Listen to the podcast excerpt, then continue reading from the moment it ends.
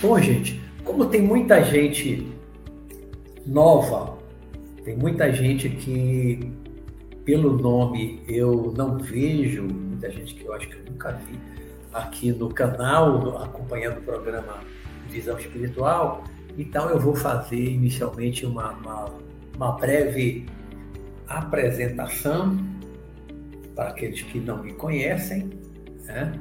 Talvez algumas pessoas tenham sido atraídas pelo tema projeção astral, tenham interesse na projeção astral, mas não saibam exatamente quem é o Roberto Matos, o que é que ele estudou, o que é que ele fez, o que é que ele faz. Então eu vou rapidamente me apresentar. É, aqui é o meu canal, que é o canal Luiz Roberto Matos, é como eu sou conhecido, é como eu assino meus livros. Tem um site que também é www.luizrobertomatos.br né? Eu sou, de profissão, desembargador da Justiça do Trabalho na Bahia, TRT da Bahia, há 32 anos, desde 89. Sou espiritualista, posso dizer que desde os 17 anos e a partir dos 18 de uma forma mais intensa, eu vou depois trazer algumas informações. Então, sou espiritualista aí já há muito tempo. Comecei é, a estudar inicialmente a doutrina espírita, né, o espiritismo, com 18 anos. E já já eu vou trazer aqui um relato para começar falando de projeção astral. É, em 77, eu estudei a projeção astral, em 78, projeção astral, desculpa, 77 eu li as obras de Allan Kardec, os cinco livros de Allan Kardec, eu li em 77, no ano do ano, 77.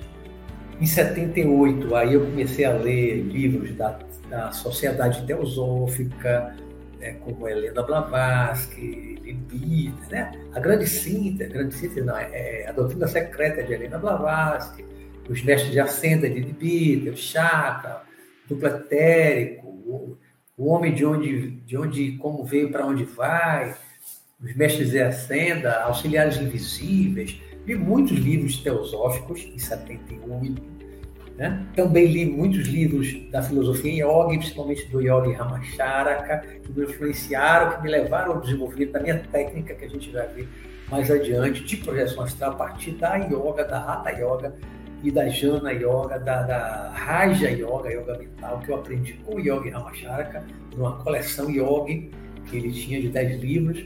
Né? Também, ao longo de 78, foi lendo os livros Espírita Psicografado, aquela série de André Luiz, Psicografia de Chico Xavier e Paulo Pereira, né? e, e tem muita coisa, e aí surgiram também os livros de projeção astral, quatro que eu li, que eu vou mostrar depois aqui a vocês é, os quatro únicos livros de Coração Astral que eu li, em 78, e aí depois, mais para frente, a gente vai trazer aqui a minha técnica, como foi que eu me desenvolvi, a partir de que leitura, de que práticas. Né? Comecei a escrever o meu primeiro livro com 23 anos, terminei com,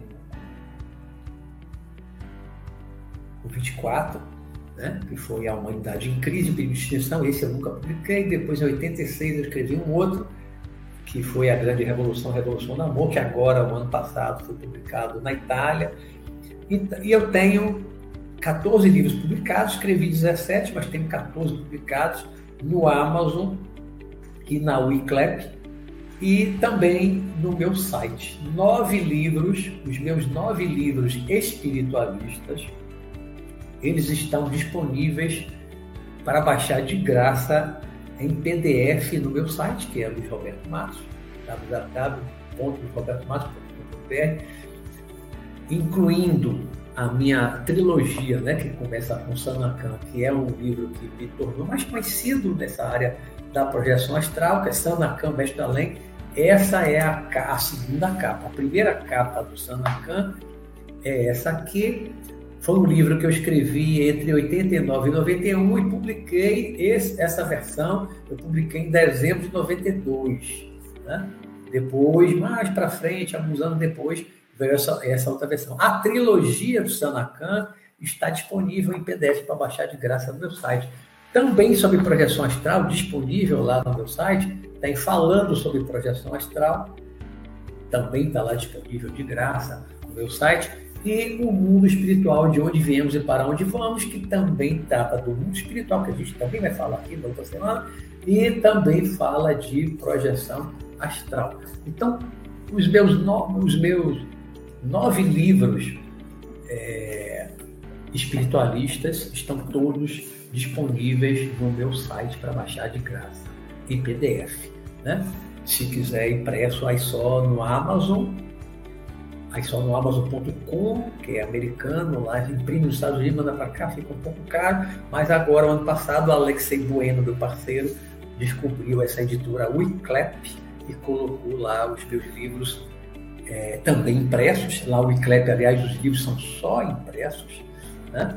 E aí é em real, então fica realmente mais barato, né? Mas quem quiser ler em PDF, está de graça no meu site, tá bom?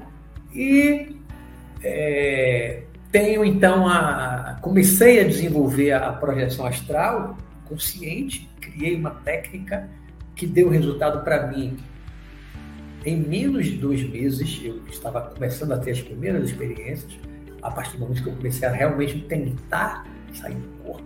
A gente vai ver depois, quando falar da minha técnica. Né? Menos de dois meses deu resultado para mim. Muita gente que leu o meu livro Sanacão Mestre da Lei, que pegou a minha técnica, muita gente que assistiu, tem vídeos aqui no meu canal, vídeos antigos, sabe? O canal que já tem oito anos, completou em dezembro. Então tem vídeos mais antigos, tem um que não é tão antigo, induzindo, projeção astral que eu faço a indução. Tem livros falando, tem, tem vídeo aqui no canal falando da minha técnica. Tem muita gente que, que já me falou, tanto no próprio canal como de outras formas, que me disse, olha, eu tive a minha primeira experiência de projeção astral depois que eu li o seu livro, Sanacan, ou depois que eu fiz a sua prática da indução, consegui minha primeira experiência. E aí isso me deixa muito feliz em ver que a minha técnica não funcionou apenas comigo, mas funcionou também com outras pessoas. Então isso me deixa realmente muito feliz, muito feliz. Né? Basicamente isso, né? Sou espiritualista, eclético, universalista. Trabalhei dentro do centro espírita durante 15 anos, fiz muita coisa dentro do centro espírita. Fui, fui coordenador de juventude, fui coordenador da, é, departamento de infância, diretor do departamento de infância de juventude, é, fui coordenador de reunião mediúnica, participei de uma reunião mediúnica muito boa durante nove anos, mas depois eu saí e segui um caminho mais eclético, mais ecumênico, mais universalista. Né? Tanto que a minha, a minha base lá em 78, desde, é, desde 77, foi uma mistura do espiritismo com a teosofia, com a filosofia yoga, com o budismo, falar do budismo também. Né? Então, juntei tudo isso e é a minha filosofia de vida, é a minha compreensão da vida, é a minha visão espiritual da vida é, a partir de conhecimentos que eu extraí de diversos caminhos, de, de, é, de diversos caminhos de conhecimento. Né? Nunca fiquei preso um caminho só. Eu, ao mesmo tempo que lia livros espíritas, eu lia livros da teosofia, eu lia filosofia yoga, eu lia outras coisas, livros de projeção astral, né? eu li várias coisas. Eu vou, eu vou para entrar no tema, que hoje, hoje é o primeiro módulo, hoje é o módulo 1, né? que é a introdução do que é projeção astral. E aí antes de começar a, a falar dessa parte teórica do tema, para ajudar a introduzir essa, essa parte teórica do, do módulo 1, que começa hoje, né? o módulo 1 é hoje, eu vou é, trazer aqui um relato. Ô, oh, minha tia Luiz Alva, que bom te ver aqui, tia. Que bom te ver aqui. Minha mãe também deve estar me assistindo, só que minha mãe não entra no chat. Que bom te ver aqui, Tiago. Bom, muito feliz, muito feliz. É, eu vou relatar aqui uma, uma, uma coisa que aconteceu comigo em 77, janeiro de 1977. É, na época, meu pai tinha um pedacinho de terra, uma fazendinha que ele herdou do pai dele. Né? Eram cinco irmãos, cada um herdou um pedacinho. E meu pai também tinha um pedacinho, e a gente ia para lá sempre em janeiro, no meio do ano, às vezes também ia, e ficava lá uns 15 dias. Então, nessa época, de janeiro de 77, nós ficamos 15 dias lá. Eu estava já me preparando para ir embora, dia 5 de fevereiro eu fui embora para o Rio e morei seis meses com minha avó, lá no Rio de Janeiro, 77. Né? Então, estava na fazenda, não tinha luz elétrica na fazenda nessa época, não tinha luz elétrica. De noite, quando a gente é, ia jantar e tal, um lampião grande, né? ficava na mesa lá da, da, da Copa, da sala, aliás, né? e aí todo mundo jantava e tal, e quando ia dormir, aí eu acho que acendia um outro menor e tinha um quarto assim dos, dos rapazes, né? Minha irmã ficava, se minha irmã estava lá, não lembro, mas quando ela ia, ficava no outro quarto. Era a única irmã, única mulher. Né? Os irmãos eram sete homens e uma mulher na casa. Né? E nesse, nessa, nessa época, ali de janeiro de 77, meu irmão mais velho que estava morando no Rio, o que é um pouquinho mais velho que eu, estava na academia militar em Resende, academia do Estado do Exército, e eu, estão, eu, eu era o mais velho dos homens ali, naquele momento, na, na casa, na fazenda. Né? E de noite, na hora que vamos dormir, todo mundo no quarto, e aí levamos o lampião o quarto, um pequeno, acho um candeeiro, e nós dormíamos, no, meu pai tinha comprado, meu pai era militar, e tinha comprado, como o quarto era pequeno e eram muitos filhos, ele comprou, não dava para botar uma cama grande, várias camas no quarto, né? o quarto era pequeno. Então ele comprou umas camas de campanha, uma coisa bem militar, coisa de, de guerra, de acampamento. Uma cama de campanha feita de lona com umas tubulações, acho que de alumínio, era muito leve e era estreita né? parecia uma maca, de cada um dormindo aquilo. E aí nos preparamos para dormir, e aí apaguei e fomos dormir. Eu e meus irmãos, que eram mais novos do que eu, ali. E no meio da noite, no meio da madrugada, de repente, assim, detalhe, quando apaguei o candeeiro, era um breu total, total, total. É como você fechar os olhos e olhar num lugar escuro enxerga nada, absolutamente nada. E foi assim que a gente foi dormir. Pum, desligou, silêncio, deitado, barriga para cima, aí eu apaguei dormi. No meio da madrugada, eu comecei a sentir que tinha uma coisa batendo debaixo da minha cama de campanha, minha marca, né? Batia, batia, batia, batia, batia. Aí de repente deu uma pancada maior e jogou a minha maca para cima. Comigo em cima, né? Jogou. E eu caí em pé no chão. Isso quando eu estava antes dormindo, escuridão total. Aí aquilo jogou para cima. Quando eu caí em pé, o quarto já não estava naquele breu que estava antes quando a gente foi dormir, quando apagou o candeeiro. Né? Não estava um breu total, estava um azulado, como se fosse uma penumbra. Mas na hora eu não pensei nada disso. Eu caí em pé. Quando eu caí em pé, foi muito rápido, eu caí em pé, aí tinha um homem ali no quarto, num espaço onde não tinha nenhuma cama, tinha um homem em pé um homem muito alto e muito forte. Naquela penumbra ele parecia ser escuro, mas não sei se é por causa da, da pouca claridade, né? moreno, bem moreno. Não dava para eu ver o rosto dele direito, detalhes. Ele, eu tenho 1,72m, né? Sou baixo ele parecia, para mim, ele parecia ter assim uns dois metros de altura. E era largo, como dizia antigamente, um armário. Cara com dois metros de altura, um armário. Pense aí no Predador, naquele do, aquele filme com a Schwarzenegger do Predador.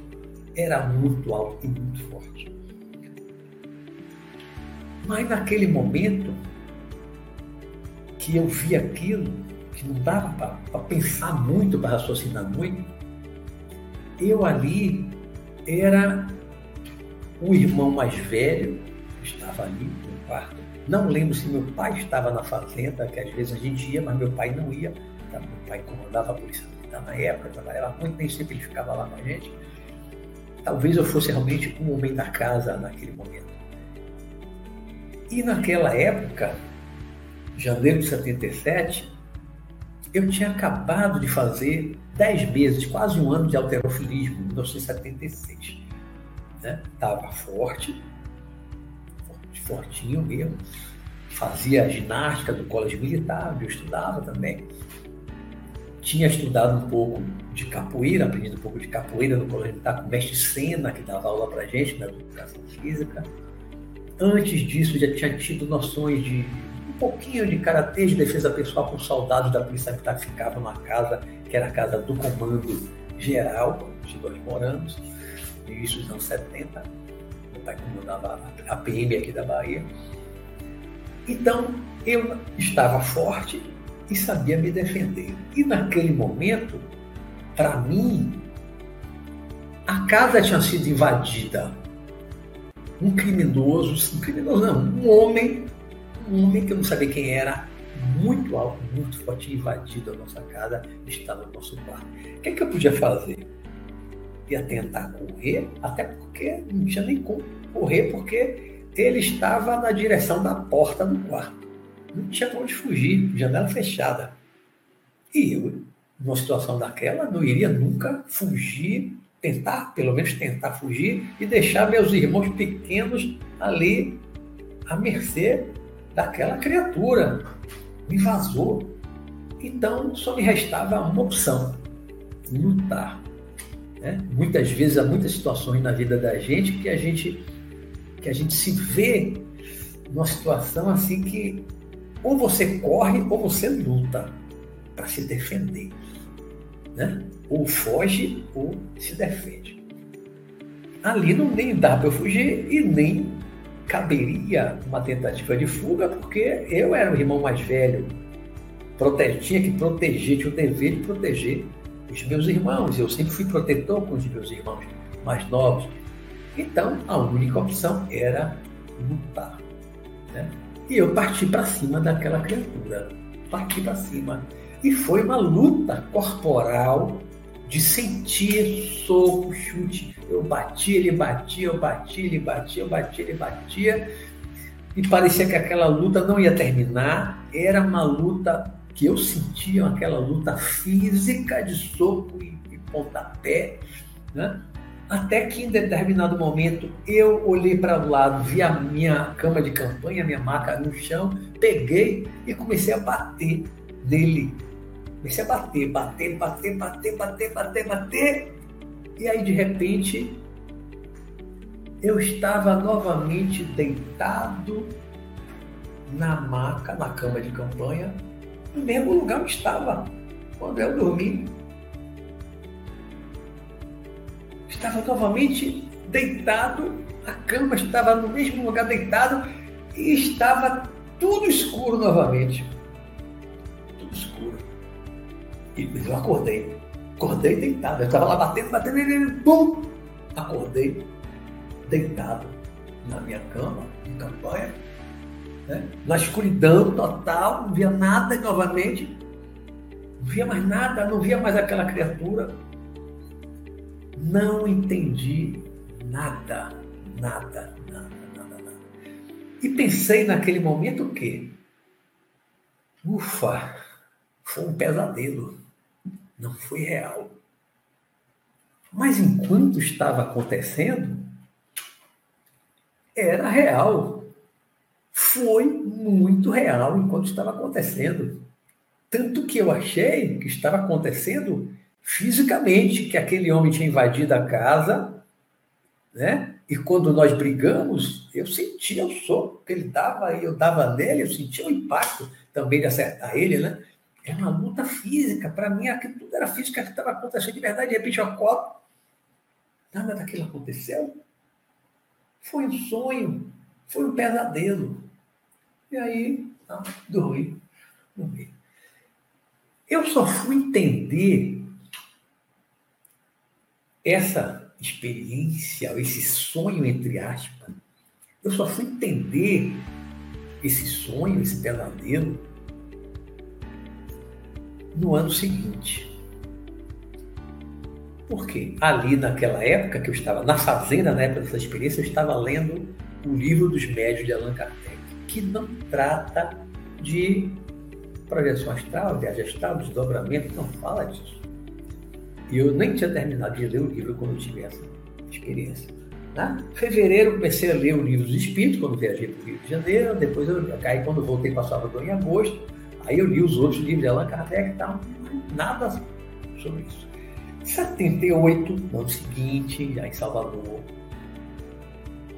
quando eu comecei a ler alguns livros da Sociedade Teosófica, quando eu comecei a ler alguns livros de projeção astral, especificamente, que eu li quatro na época, é que eu fui entender o que aconteceu antes, no ano anterior, lá na Fazenda, em 77.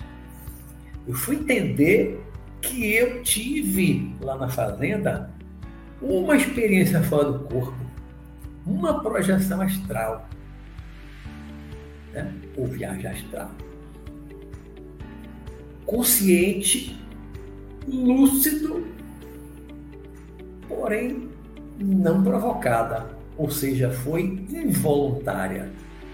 E voluntária é quando você tem vontade, quando você produz o que você quer.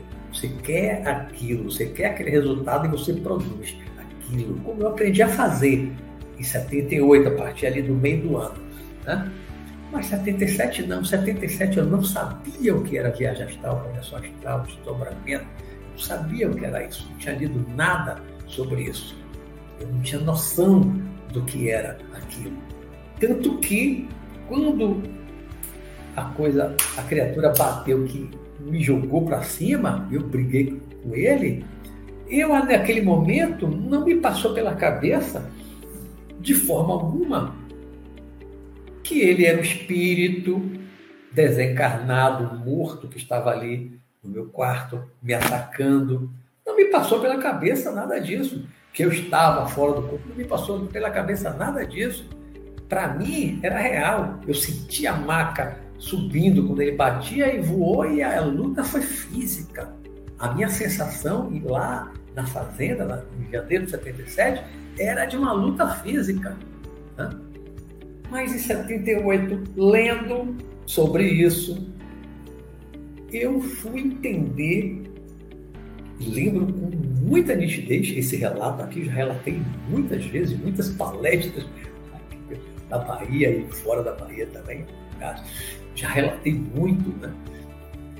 Porque eu nunca esqueci dessa, dessa experiência, foi muito marcante para mim. Foi a minha primeira experiência de projeção astral, consciente, lúcido, da hora que eu saí do corpo. E fui forçado a sair do corpo. Jogado para fora do corpo, né? E voltei para o corpo consciente. Eu saí consciente e quando eu voltei para o corpo eu estava consciente. Foi curto o tempo que eu fiquei ali fora do corpo lutando, né? Mas eu saí consciente voltei consciente. Porém, a experiência foi involuntária. Né? Eu não provoquei, eu não produzi. Eu nem sabia o que era aquilo. Então, aí introduzindo o nosso tema com essa experiência, com esse, com esse relato, né? o que é projeção astral? Né? Eu vou ter que, aqui no, workshop, nesse curso, eu vou ter que trazer algumas noções básicas, tá? porque eu sei que aqui tem pessoas que são estudiosas, já estudam projeção astral há muito tempo, tem gente aqui que já faz live de projeção astral, né? já leu muito livro de projeção astral, mas também deve haver pessoas leigas ou quase leigas no assunto. Né? Então, a proposta do, do workshop não é, é, fazer um curso para estu grandes estudiosos, especialistas, não é, é trazer uma, um conhecimento também básico, com algumas coisas, claro, além do básico, né? com, com muitos relatos, para todo mundo, seja para aqueles que estão iniciando, aqueles que são curiosos, aqueles que não sabem nada de projeção tal, como eu não sabia lá na experiência da fazenda, né? até aqueles que têm um pouco mais de experiência. Então eu tenho que falar realmente algumas coisas básicas. Então o que é projeção astral? Bom, a projeção astral é um ato natural de você sair do corpo. Que corpo? Corpo físico, de carne. Os escafandro de carne, né, Marquinhos? Os escafandro de carne, como eu chamo, do meu Sanacão, mexe no além. É uma condição natural, uma faculdade normal. Não é uma paranormalidade.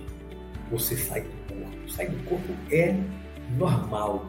Aliás, sair do corpo de noite quando dormimos é a regra, é a regra geral. O normal é, depois que dormimos, depois de um certo tempo, nós sairmos do corpo. Por quê? Nós sabemos que nós somos espíritos, estamos temporariamente encarnados, ligados a um corpo de carne, né? Nós somos espíritos, somos almas, somos espíritos imortais. Né? Seja você é, seja, é, seja a, a, a, você acreditando em muitas vidas, em reencarnação ou não numa vida só, mas você sabe que você é um espírito, você está no corpo, e quando você morrer, o corpo físico morrer, você vai continuar vivo. É a chamada imortalidade da alma. Todo religioso, todas as religiões acreditam na imortalidade da alma. Por isso que eu sempre digo no meu programa, toda religião é espiritualista, é imortalista reencarnacionista é diferente. Aí é budismo, é espiritismo, mas nem toda religião acredita na igreja católica, o cristianismo não acredita na reencarnação, a igreja católica e as outras igrejas evangélicas também não acreditam. Isso não importa, isso é secundário. Mas é, todo mundo que tem alguma religião acredita que é um espírito, que é uma alma e que vai sobreviver à morte após a morte. Né? O espírito vai sobreviver após a morte corporal, a morte do corpo físico. Né? Então, nós estamos ligados a um corpo de carne, por isso chamamos de encarnados, estamos na carne, mas não estamos presos ao corpo como um passarinho preso na gaiola, que não pode sair de forma nenhuma. Está ali fechado, está preso, ele não pode sair. No nosso caso, não. Nós, quando dormimos, e quem dorme é o corpo, não a alma, não o espírito. Quando nós dormimos, o espírito se liberta.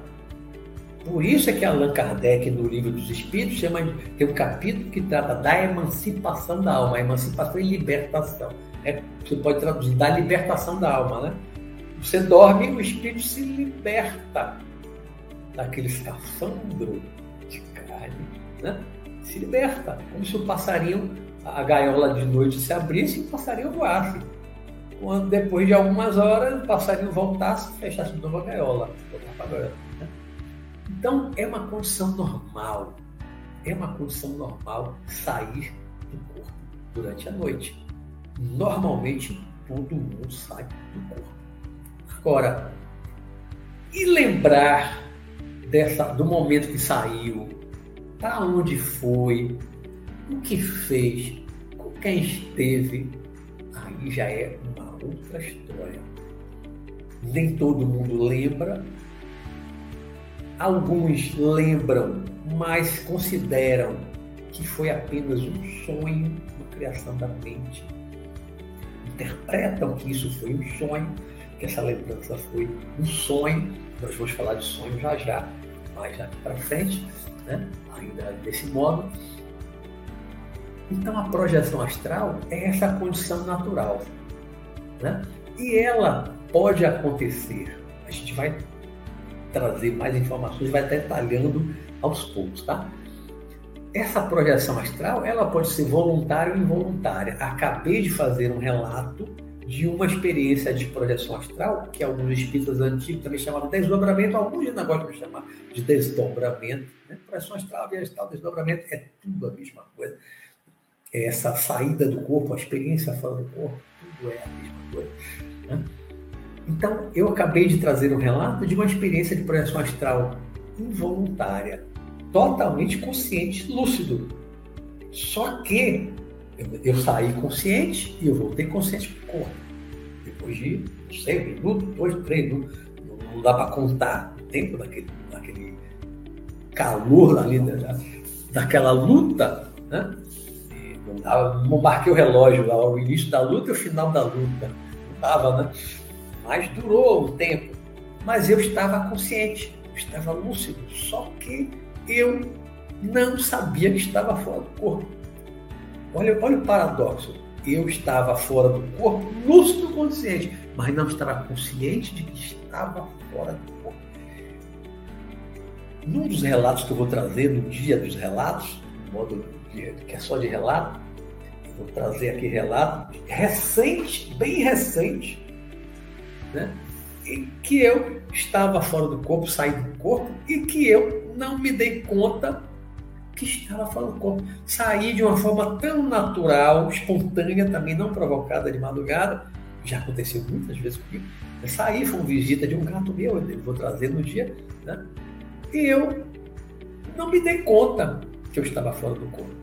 Então, é uma experiência de astral involuntária, consciente, mas não está consciente de que está fora do corpo.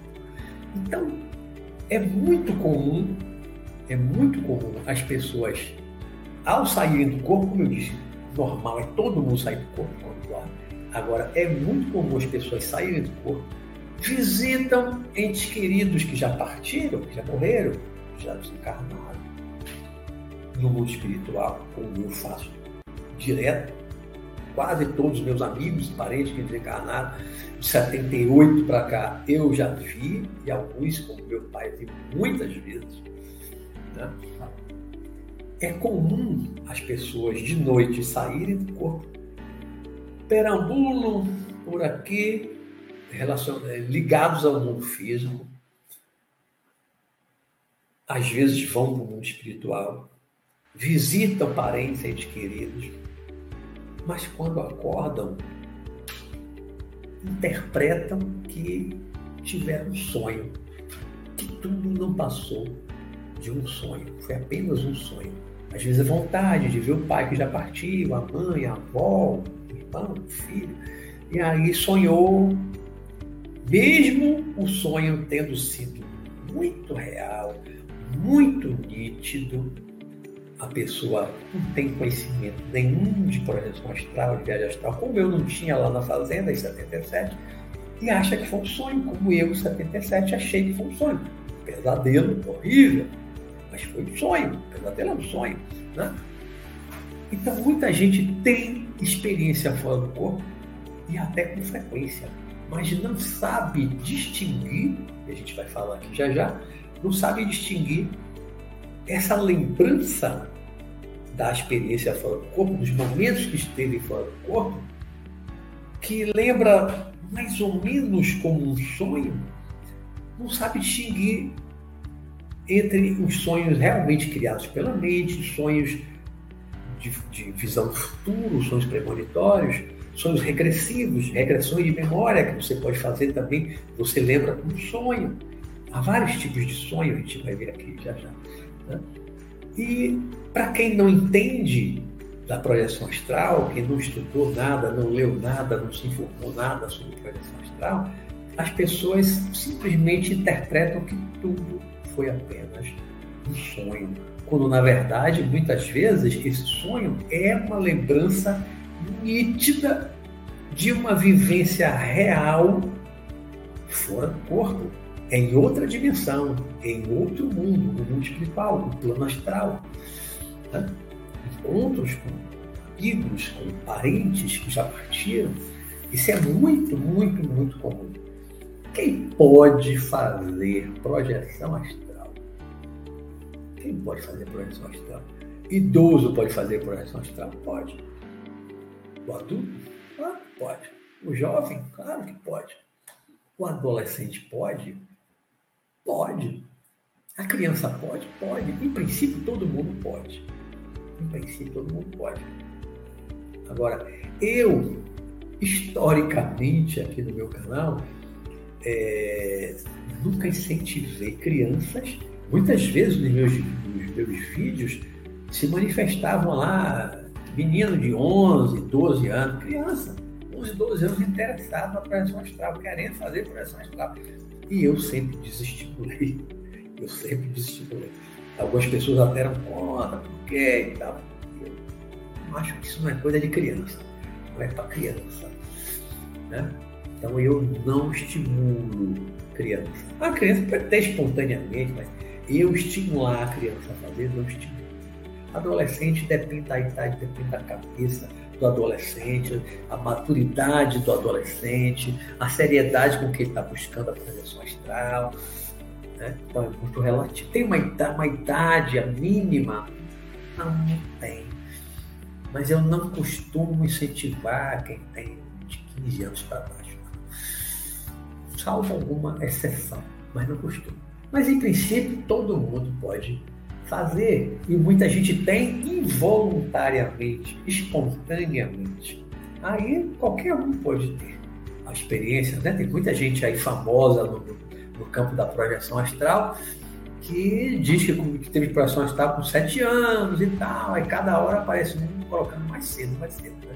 Daqui a pouco alguém, dizer, alguém vai dizer que no útero da mãe já estava tendo projeção astral consigo que cada vez vai mais cedo, mais cedo, parece uma competição para ver quem começou mais, mais cedo. É, esse tópico aqui é muito interessante. Eu tenho um vídeo que é um dos mais assistidos aqui do canal, eu acho que ele tem mais de 150 mil visualizações, que é sobre os perigos. O meu vídeo é Perigos, Preparação e Proteção da Prevenção Astral vi esse vídeo, que é, eu acho que é o que mais foi assistido até hoje, ou é o segundo lugar hoje, aqui no canal. Questão de perigos. Existe realmente perigo em fazer projeção astral? Existe perigo. Alguns sustentam que não, outros sustentam que sim. Já ouvi opiniões muito discordantes, cada um acha uma coisa. E há alguns perigos que, na verdade, são mitos, né? bastante conhecidos. Eu vou é, citar aqui alguns, talvez realmente tenha leigos aqui que não entendam nada disso, nunca tenha lido nada sobre isso, nunca tenha assistido uma live, uma palestra sobre, sobre essas coisas, realmente não, não, não sabe o que são. Então, por exemplo, mito de perigo, mito, como perigo de projeção astral. Você sair do corpo e não conseguir mais voltar. Isso não existe. Isso é mito. Não existe. Você está ligado ao seu corpo energeticamente. Quando você se afasta dele, essa energia vai ficando fina, fina, fina, forma um fio, um cordão cordão astral, cordão de prata, cordão dourado, aí várias correntes dão nomes diferentes, né? É um fiozinho de luz. Você vai, você viaja fora do corpo, faz a viagem astral, e você está ligado por esse fio. Né?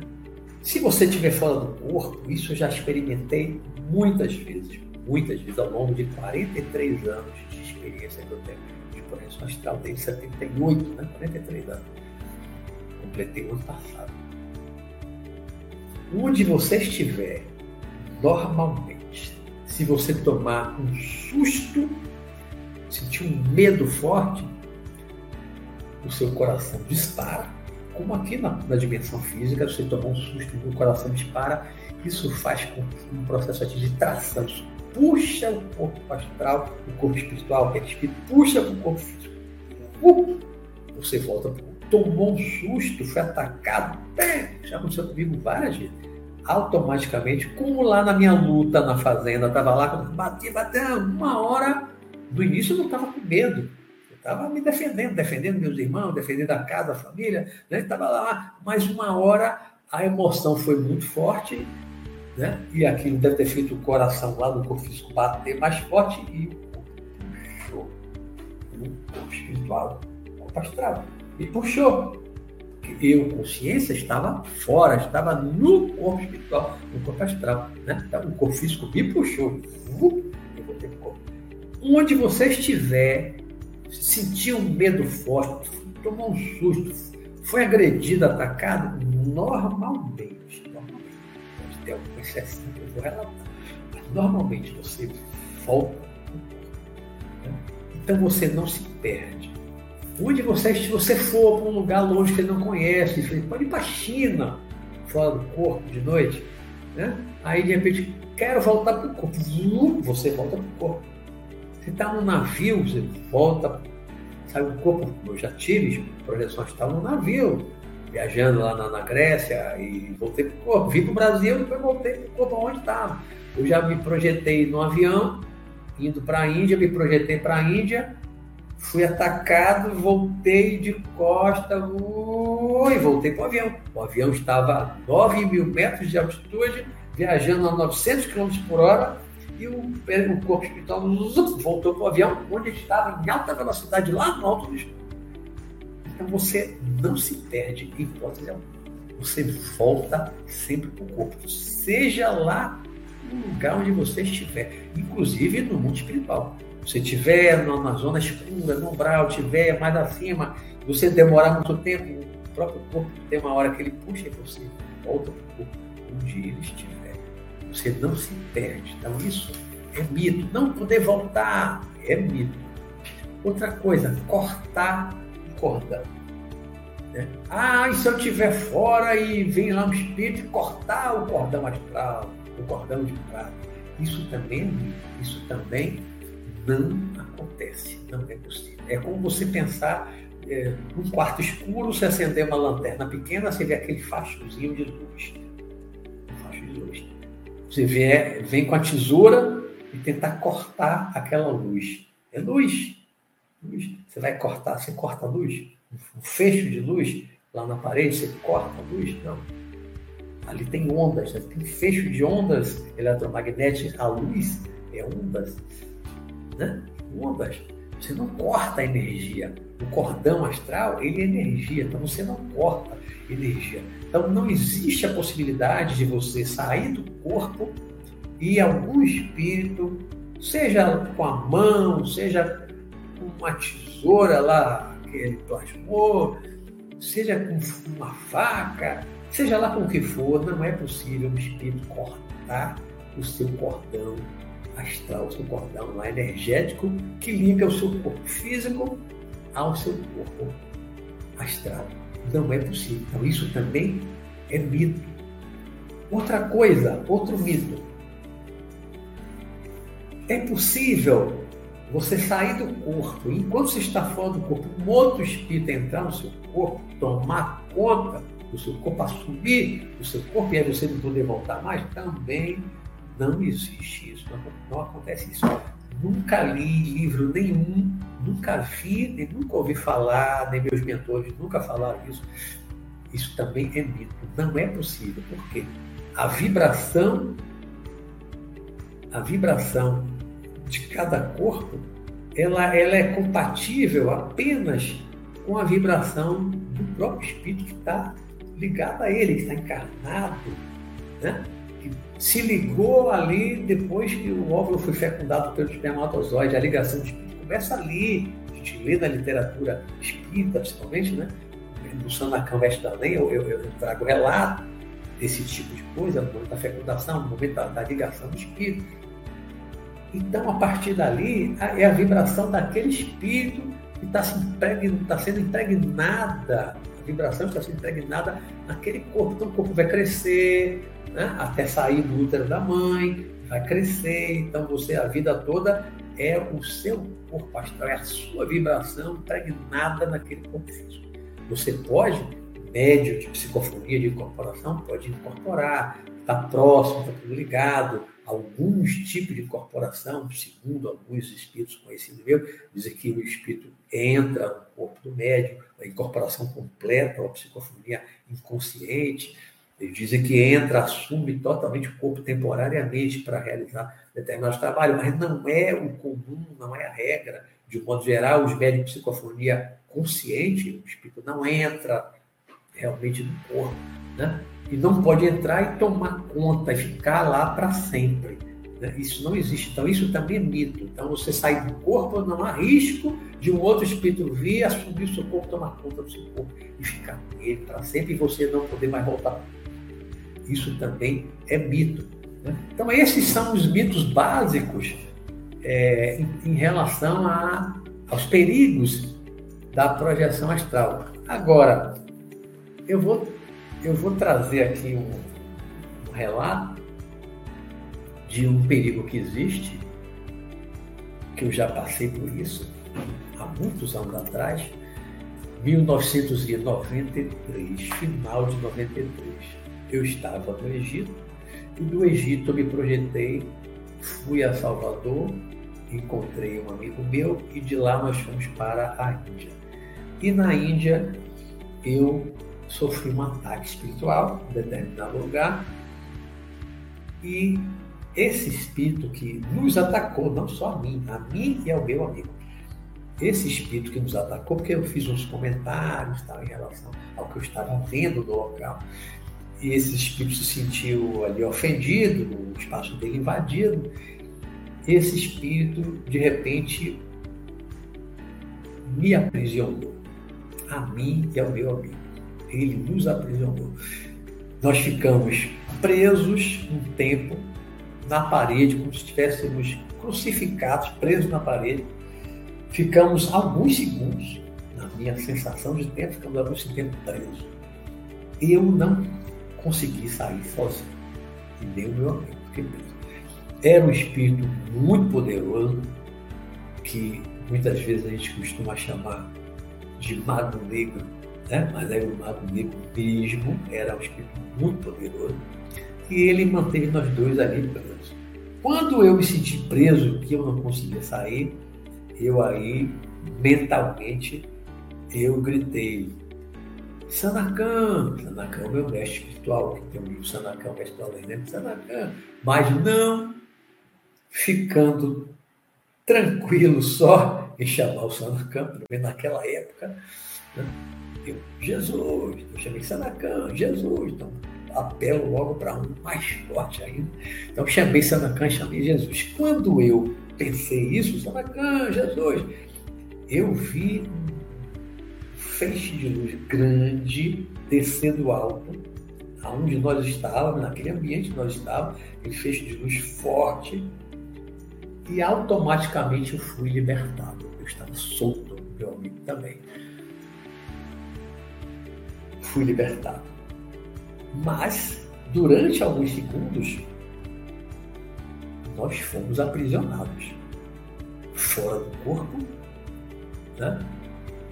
Não foi exatamente no mundo espiritual, que eu, eu costumo chamar essa região, nós saímos do corpo, mas nós estamos em contato com o mundo físico, vendo as coisas do mundo físico, eu chamo isso de zona etérica. Porque eu aprendi com a teosofia, livro da Sociedade Teosófica, que tudo que é físico tem uma contraparte etérica. Então, o celular físico ele tem uma contraparte também etérica. Todos os objetos têm uma contraparte etérica.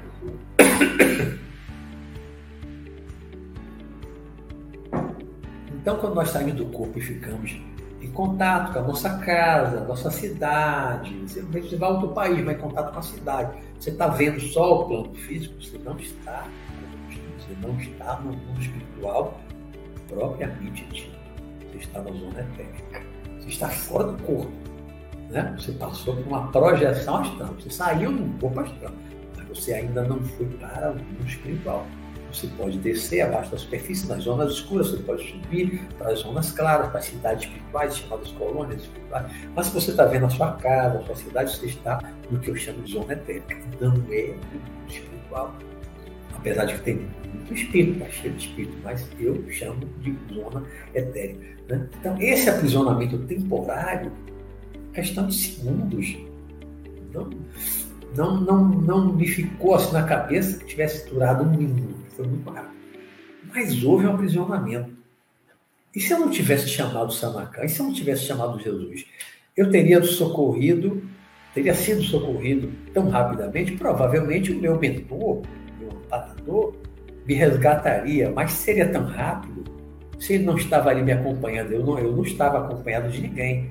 Quando eu saí do corpo do Egito, fui buscar meu amigo Salvador e fomos para a Índia, eu não chamei Sanacan, não chamei ninguém, era só eu e o meu amigo.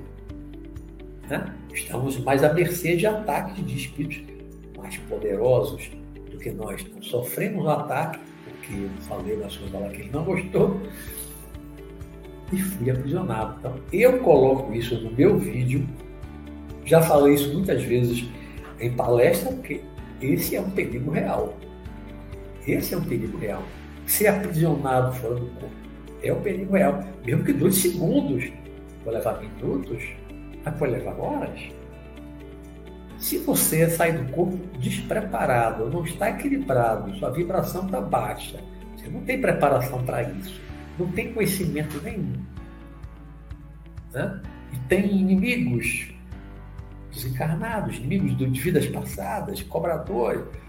Você pode, de repente, se ver numa situação dessa? Pode. Por isso é que no meu vídeo dos perigos, é perigos, preparação e proteção, que eu falo lá, né? Procurar estudar, procurar se preparar interiormente, emocionalmente, psiquicamente, ter equilíbrio, né? bons propósitos, ter bons pensamentos e pedir proteção. Vai sair do corpo conscientemente, peça proteção, chame seu anjo da guarda, sou protetor, sou amparador, chame para lhe proteger. Desde o meu início em 78, eu sempre chamei. Eu sempre chamei. Desde o iníciozinho, nas minhas primeiras tentativas, eu nem conhecia meu anjo da guarda, meu preparo, meu, meu protetor, meu amparador, não conhecia, não sabia quem era. Depois que eu me desenvolvi, desenvolvi a minha técnica, comecei a sair com frequência, lúcido, consciente, foi que eu fui conhecer alguns espíritos até chegar no meu mestre, que é o Sanacan, né? conhecido Sanacan. Mas desde o início, as minhas primeiras tentativas de sair do corpo sempre foi pedindo proteção, pedindo ajuda. Por quê? Se você sai sem proteção, sem preparação, tem esse risco? Tem. Aí alguns dizem, ah, mas você não lembra, você tem o mesmo perigo. Ah, até concordo. Se você não lembra de nada, você, quando acordar, pensar, eu tive um pesadelo, que eu fui preso num lugar assim, assim e tal, aí alguém chegou lá e me soltou, tal, você pode lembrar como um sonho. Mas se você está consciente, como eu estava, lúcido como eu estava, sabendo que estava fora do corpo, como eu sabia, a sensação é outra. Você ser aprisionado por um ser muito poderoso né, e você não conseguir sair, você só sai pedindo ajuda, pedindo socorro. Né? Então, esse é um perigo real para mim. É um perigo real. Por isso eu sempre bato nessa tecla da importância da preparação e da proteção. Eu sempre bati nessa tecla e bato até hoje. Né? Tem os mitos que eu falei, né? que são mitos, são mitos. Ninguém vai tomar seu corpo, não vai cortar seu cordão astral, você não vai se perder, sempre vai voltar. Isso tudo é mito. Agora, esse aprisionamento, isso é real. Pode acontecer. Só aconteceu comigo uma vez em 43 anos. Eu pedi socorro me ajudar. Agora, já fui pego, lançado numa zona lá embaixo, mas depois escapei e fui embora, mas não fiquei preso. Preso só foi essa, essa vez. Então é uma coisa muito, muito rara de acontecer, mas é possível. É possível, porque eu já passei por isso. Aconteceu. Sonhos e projeção astral. Bom, chegou a hora da gente falar de sonhos. Sonho e projeção astral. Aí, para falar de sonho e projeção astral, eu tenho que falar dos tipos de sonho. E os tipos de sonho que eu fui aprendendo ao longo da minha vida. Em 1976, eu, depois de ler um livro chamado Experiências Psíquicas Além da Cortina de Ferro, é um livro falando de experiências que os soviéticos faziam na União Soviética, né? na década de 70. Isso fui eu li em 76, eu acho. 76. Esse livro foi publicado antes, veio no início da década de 70. E depois dali eu comecei a fazer o que eu chamava de, de experiência de controle de sonho. Experiência, isso lá nos meus 17 anos. Experiência de controle de sonho de noite, quando eu ia dormir, eu me concentrava, quero sonhar, tá andando de moto. Nunca tinha andado de moto, ali aos 17 anos. Só fui andar de moto depois. Sonhava andando de. Quero sonhar, estou encontrando fulano e tal. Sonhava. Quero sonhar que estou em tal lugar assim. Sonhava. É, experiência de controle de sonho. Pá, eu tinha controle de sonho. Aquilo era criado pela mente. Né?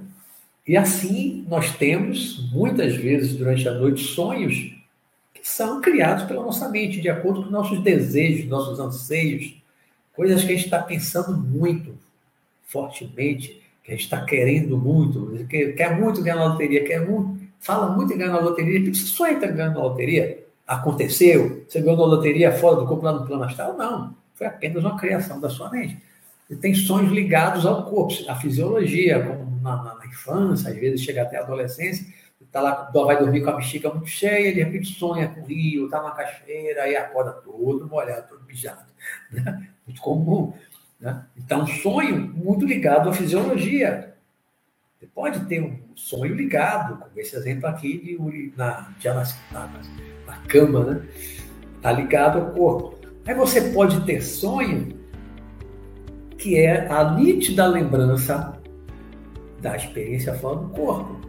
Você pode lembrar de uma forma parecida com o sonho, só que tem algumas características próprias.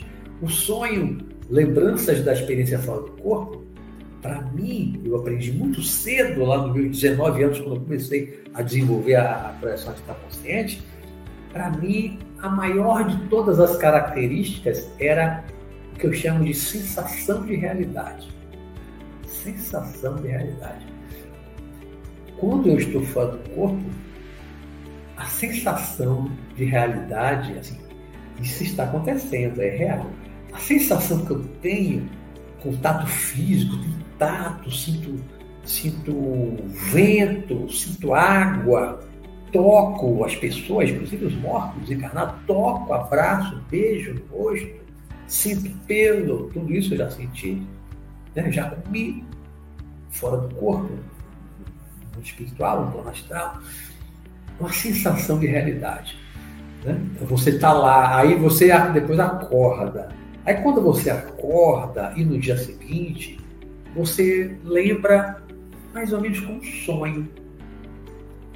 Parece um sonho, né? Parece um sonho, tipo um sonho. Mas foi tão real, foi tão real, né? que, para mim, essa sensação de realidade é o que mais distingue um sonho, lembrança da experiência fora do corpo, de um sonho criado pela mente, um sonho ligado à, à fisiologia, como já na cama, né? criado lá por um desejo que você tem de alguma coisa. E também tem outro tipo de sonho que é diferente desses anteriores que eu falei, que é o sonho de regressão à memória, o sonho regressivo. E que você aí só pode pensar nisso quem acredita na reencarnação. Você teve vidas passadas. Quem não acredita que teve vidas passadas não vai nunca pensar que, que esse tipo de sonho que eu vou falar aqui agora, que é um sonho de regressão de memória espontânea, tive muitas dezenas. Ao longo desses 43 anos, já vi mais de 50 vidas minhas passadas, desde lá atrás, dominoide para trás. Né? Da minha última vida, muitas e muitas e muitas regressões, muitos detalhes. E quais são as características do sonho de regressão de memória que difere do sonho da lembrança fora do corpo. Primeiro, a lembrança fora do corpo, a lembrança da experiência fora do corpo, da vivência fora do corpo, é um sonho que se passa no presente. Tá? Porque quando você sai do corpo, aquilo é, aquilo é o presente. Você não está no passado, nem você está no futuro. Você sai do corpo, você está no presente. Porque você pode ir a um lugar físico e ver o que está acontecendo. Dentro da sua casa, ou, ou na rua, ou em outro país. Já vi várias vezes. Né? Você vai, está acontecendo no presente. O que você vê está acontecendo naquele momento. Então você está na projeção astral, você está no presente. Aí você volta para o corpo, lembra como um sonho, mas aquilo foi o presente, que aconteceu ali algumas horas atrás. Né? O presente estava lá, naquele momento era o presente. Você acordou algumas horas depois, já não é mais exatamente um presente, mas aconteceu há poucas horas atrás. Né? Na regressão de memória, como sonho, você você. Aí tem, aí tem que fazer também um parênteses, porque nesse sonho de regressão de memória tem mais de um tipo. Né? Pelo menos três tipos. Pelo menos três tipos. Você tem um tipo. Todos esses tipos eu já tive muitas vezes. Tem um tipo que você vê uma tela, um telão na sua frente. A primeira vez que eu vi isso foi em 77, com 18 anos.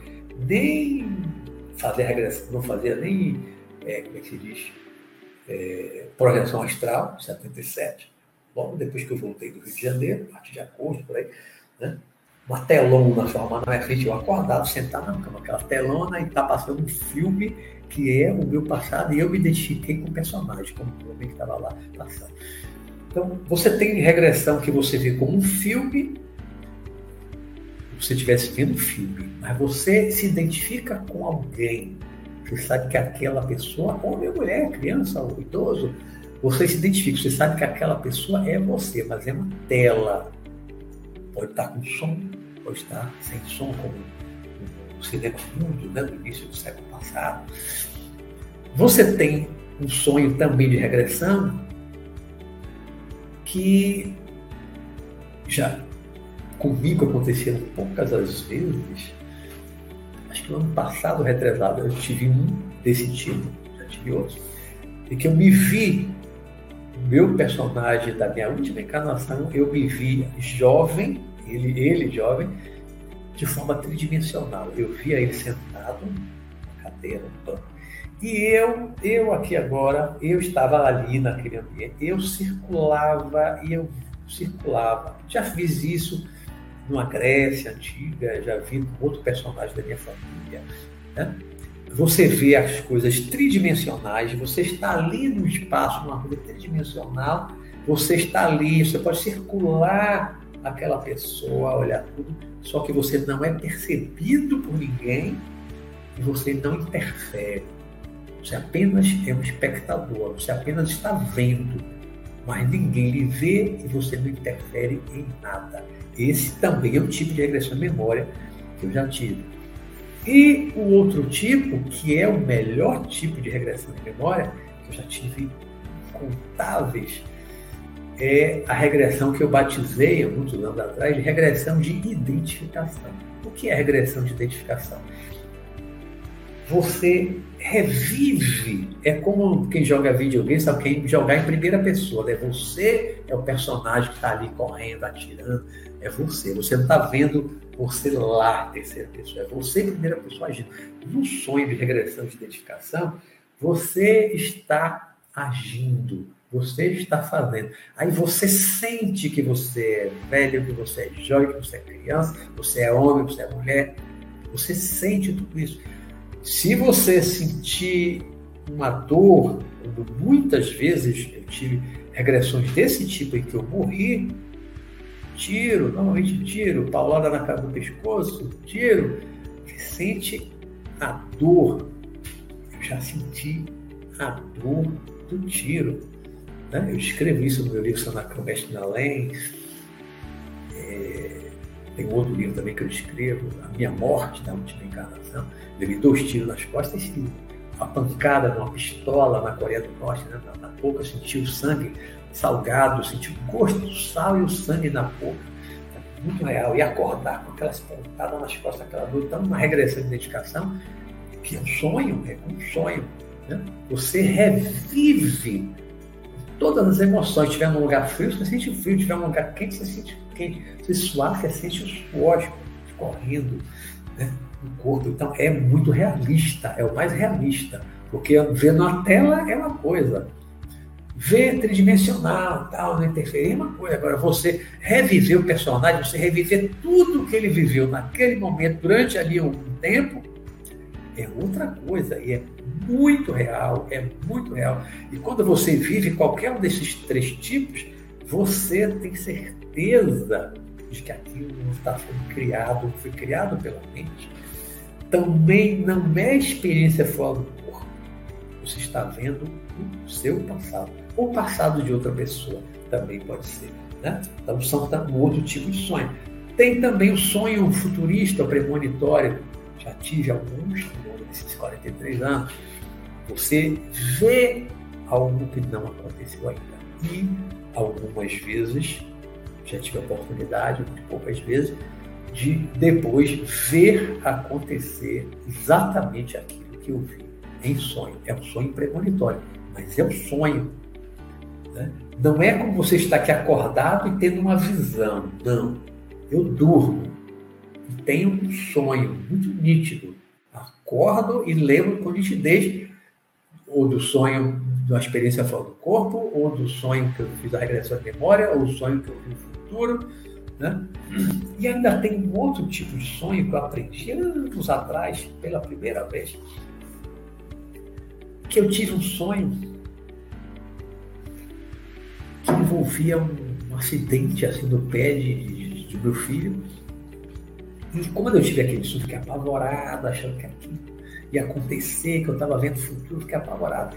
E eu fazia parte de uma reunião mediúnica, trabalho que participava, e na reunião mediúnica incorporou o espírito, era um rapaz, e conversa vai, conversa vem com ele, né? ele acabou me confessando, ele trabalhava para um outro, mais poderoso, mais inteligente, né? e ele me confessou que ele criou um sonho, ele criou aquele sonho nítido, real. Ele criou e colocou na minha mente. Ele criou um sonho e colocou na minha mente. E eu achei que eu tinha visto o futuro, estava vendo o futuro. Fiquei apavorado, achando que aquilo ia acontecer. Mas ele confessou, fui eu que criei o sonho e coloquei na sua mente é também um outro tipo de sonho. Só uma vez, pelo menos, que foi confessada que eu tive esse tipo de sonho, né? E aí, ainda dentro de sonho, é, se falar alguma coisa, é porque se fala muito hoje em sonhos lúcidos. Sonho lúcido, sonho lúcido, que é sonho lúcido, sonho lúcido. É a diferença? Sonho lúcido, projeção astral. Eu, para começar, eu digo com toda franqueza, eu não gosto da expressão sonho. E não uso nunca nas minhas lives, nas minhas palestras, nos meus livros, eu nunca uso essa expressão sonho. Por quê? Em primeiro lugar, porque sonho lúcido foi uma criação da psicologia ou da psiquiatria, não sei agora em detalhe, materialista sonho lúcido foi criado por profissionais, especialistas, psicólogos, psiquiatras, que não acreditam no espírito, na alma, na imortalidade da alma. Né? Se não tem espírito, então não existe experiência fora do corpo, não existe projeção astral. Então, tudo aquilo que você de noite viu, mesmo que você acha que você estava fora do corpo, papá, é sonho é sonho. Que para um psicólogo, para um psiquiatra materialista, tudo é sonho, tudo está acontecendo dentro da mente. Não existe experiência fora do corpo. Não existe regressão de memória a vidas passadas. Não existe vida passada. Não existe espírito. Não existe vida passada. Né? Então, tudo que acontece na mente para um profissional que é materialista é um processo mental puro e simples. Então, é um sonho. Então a expressão sonho lúcido, a expressão sonho lúcido, sonho lúcido foi criada por algum profissional materialista para explicar ou tentar explicar algum relato de um cliente seu, um paciente seu, estou dizendo, um paciente seu, que pode ter relatado uma experiência fora do corpo, uma experiência de projeção astral. Alguém disse, ah, eu sonhei que de repente eu estava no lugar. A pessoa não disse, eu saí do corpo, eu me senti saindo do meu corpo. Não, a pessoa não disse isso. Eu sonhei, eu de repente, no sonho, de repente eu já estava no lugar fazendo isso com alguém, papapá, papapá, papapá. Aí, para um profissional, isso é um sonho lúcido. Por quê? Você não saiu do corpo de uma forma consciente, provocada ou involuntária. Você de repente se vê, se sente consciente, lúcido, por isso a expressão sonho lúcido, você se sente lúcido, consciente, já fora do corpo em algum lugar. Isso se você tem uma, se você tem uma experiência dessa, eu tenho demais. Muitas vezes eu, eu não saio provocado, não saio eu, eu, consciente, eu digo assim, todo mundo sai do corpo consciente. Sair inconsciente é sair desmaiado, em coma. Você não sai do corpo desmaiado é em coma. Então você sai do corpo consciente. Você não lembra quando voltar quando voltou para o corpo, você não lembrou do momento da saída do corpo. Você só lembra de já estar em algum lugar. Aí o materialista, psicólogo, psiquiatra materialista, isso foi um sonho lúcido. Você está no lugar, viu isso, papapá. É um sonho lúcido. Né? Para mim, é tudo experiência fora do corpo. Seja você saindo do corpo, como a gente costuma dizer, né? sair consciente. Você não saiu consciente ou não saiu consciente, você já se viu consciente, lúcido em algum lugar lá no espiritual, lúcido, consciente, mas você não lembra de ter saído do corpo, não lembra do momento da saída, por isso que já não saí consciente, porque você não lembra do momento da saída. É, como eu disse, eu não costumo usar essa expressão, não gosto da expressão sonho lúcido. Eu simplesmente considero que é quando é realmente a experiência fora do corpo, eu mesmo sei distinguir quando eu lembro, né? quando eu já estou, eu, eu, eu lembro de já estar em algum lugar consciente, lúcido, é, eu considero uma experiência fora do corpo também, uma projeção astral. Aí, normalmente a gente diz, tem gente que só considera projeção astral quando você sai do corpo consciente você provoca a saída. Eu acho que isso limita muito. Né? Então eu até prefiro experiência fora do corpo, vivência fora do corpo, até do que projeção astral, porque para mim a, a sair hoje para mim sair consciente ou lembrar daquele momento da saída para mim é, é irrelevante, é irrelevante. Não faço tanta questão não preciso. No início era muito importante, no início eu precisava né, da, da, saída consciente, de provocar a saída, para eu ter certeza de que aquilo era mesmo a experiência do corpo, era mesmo uma, uma, uma projeção astral. Então, no início foi muito importante para mim. Mas depois de um tempo, isso se tornou irrelevante. Depois de um tempo se tornou irrelevante. Né? Então, hoje, para mim, é, é muito mais importante eu lembrar de estar em algum lugar fazendo alguma coisa com alguém. É muito mais importante é essa lembrança. Para mim, não é tão importante hoje o momento da saída, o sair consciente, o provocar a saída. Agora, para quem está começando, para quem está desenvolvendo, para ter certeza, para ter convicção de que realmente é uma projeção astral, aí é importante sair consciente, provocar, desenvolver uma técnica, usar alguma técnica é, para sair do corpo, né, de forma consciente. Eu vou aqui, em outros módulos, vou falar da minha técnica, vou trazer em detalhes a minha técnica, tudo que eu fiz para sair do corpo. Né? Para finalizar aqui o módulo 1 e a gente as perguntas, perdemos aqui o tempo, né, com esse, essa queda aqui da, da energia, é, só falta o medo, um fator de entrave na projeção astral. É o último tópico desse módulo, dessa introdução aqui da projeção astral. O medo é uma entrave. Né? Eu, quando eu comecei a, a desenvolver a projeção astral, tinha medo também. Todo mundo tem medo. Ter medo é normal. Ter medo é normal. Ter medo, muitas vezes, até é um fator de proteção. Né? O medo é instintivo. O medo nos protege de muitas coisas. Quem não tem medo de nada, muitas vezes é afoito, é imprudente, se arrisca desnecessariamente por não ter medo nenhum, tem medo de nada. E a pessoa muitas vezes acaba se arriscando. Então, medo, acho que o medo é instintivo.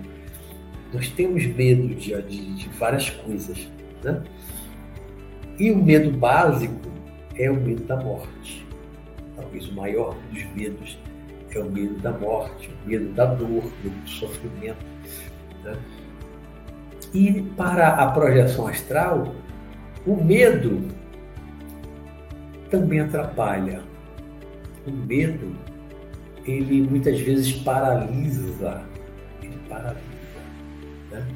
Eu, quando, quando eu comecei a desenvolver a projeção astral, primeiro eu trabalhando a minha técnica, que depois eu vou trazer em detalhes, para quem não conhece ainda, né? Eu trabalhava o relaxamento, a respiração, que a gente vai ver depois, outro módulo, e comecei a, né, um dia eu sentia a mão flutuando, no outro dia eu sentia o antebraço flutuando, até que um dia eu me senti aquela energia, o chamado EV, né, aquela energia, aquela vibração pelo corpo todo, e aí me senti solto, leve, já estava desgarrado do corpo físico, né? E aí pensei, vou me levantar, vou me levantar. E aí, de repente, eu já estava sentado, já estava sentado na cama, mas não fiquei em pé. Senti um peso, eu senti alguma coisa prendendo na minha perna. Aí tive medo. Aí voltei. Eu tive medo, eu acordei no corpo. Voltei no corpo totalmente, né? Estava bem. Voltei no corpo totalmente. E aí, depois eu descobri que aquilo foi da repercussão, porque eu dormia com um cobertor pesado, cobrindo assim, parte da minha perna, e aquilo no corpo físico, aquela sensação passou para o, para o corpo astral. Não é que estivesse prendendo as pernas do corpo astral, mas aquela sensação de peso eu senti no corpo astral, pela repercussão, a sensação do físico veio para o astral, eu tive medo. Aí despertei, né? com medo. E no primeiro dia em que eu saí, é, depois vou trazer outro dia, esse relato completo, né? Primeira vez que eu saí totalmente do corpo, eu saí com medo. Tinha uma amiga minha, Selene, estava fora do corpo no lado da minha cama, né? Ela, ela me ajudando a sair do corpo, Beto, saia, Beto, saia. Né? E aí eu me levantei, mas com medo, estava com medo danado. Né? E quando eu fiquei em pé, do lado da cama, atravessou a porta do meu quarto uma bola vermelha, uma aura vermelha brilhante, era um espírito, era uma mulher. Ela entrou no quarto veio para de mim, eu fiquei apavorado. Então, as minhas duas primeiras experiências de projeção astral consciente, a primeira involuntária na fazenda. Eu não tive medo. Não tive medo, mas também não sabia que era projeção astral, não sabia que era um espírito eu não tive medo achando que era um homem, um ladrão. Eu não sei se eu teria medo se eu soubesse que aquilo era um espírito enorme, forte, me atacando. Né? Mas a primeira projeção provocada, produzida, voluntária, né? em 78, auxiliado pela minha amiga Selene, quando eu, eu, eu saí do corpo com medo, foi a primeira vez que eu me senti totalmente flutuando ouvi uma voz perto, saia, levantei, vi minha amiga ali, e olha que era encarnada, minha conhecida, uma pessoa super do bem. Se fosse um espírito desencarnado, cara feia ali me esperando, eu teria ficado apavorado, né? O medo é normal, o medo é natural. Agora, a gente tem que superar o medo, encarar o medo, enfrentar o medo, né? Superar o medo. Aquela coisa, vai com medo, mas vai, igual o passarinho que começa a bater as asas, o filhotinho lá, né? Cria as asas, começa a bater no ninho lá na alta árvore, e a mãe vai, meu filho, pula, pula. Ah, mamãe, tô com medo. Ah, meu filho tá com medo, mas vai. Aí, aí o bichinho sai voando. Né? se, não, se não vencer o medo, se você deixar o medo lhe paralisar, você não desenvolve a projeção astral. Ah, mas eu tenho, eu tenho medo de espírito. Eu quero, eu quero fazer projeção astral, mas eu não quero ver espírito. Eu tenho medo de espírito. Aí é complicado. Aí não vai funcionar, não vai dar certo. Por quê? Porque você sai do corpo, você fatalmente vai ver espírito. Você sai do corpo, você está numa outra dimensão, que é a dimensão dos espíritos. É a dimensão dos espíritos. Você sai do corpo, provavelmente você vai ver espíritos.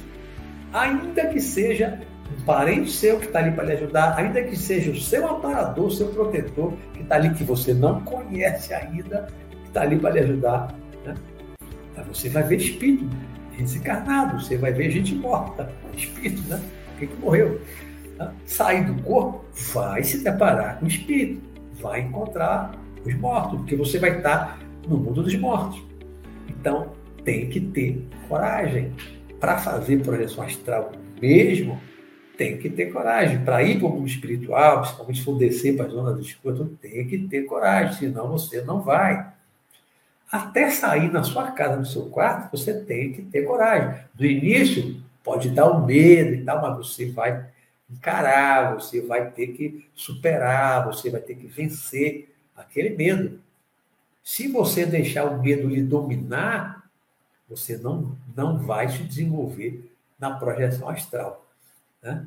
Você não se desenvolve. Se deixar o medo lhe dominar, você não se desenvolve. Então, tem que vencer o medo, tem que superar o medo para poder desenvolver a projeção astral. Esses foram os tópicos que eu preparei aqui para o primeiro dia de hoje, que é essa introdução, a minha apresentação com essa introdução aqui na, na projeção astral. Os tópicos que eu anotei foram esses, tá? Como nós perdemos aí um tempinho, não vamos ter muito tempo, eu vou já aqui ver as perguntas que estão agora no chat novo, né? Alguma coisa se perdeu, acho que muita coisa se perdeu, porque teve muita gente que não voltou. Eu vi lá quando travou, tinha mais de 60 pessoas que estavam aparecendo ali.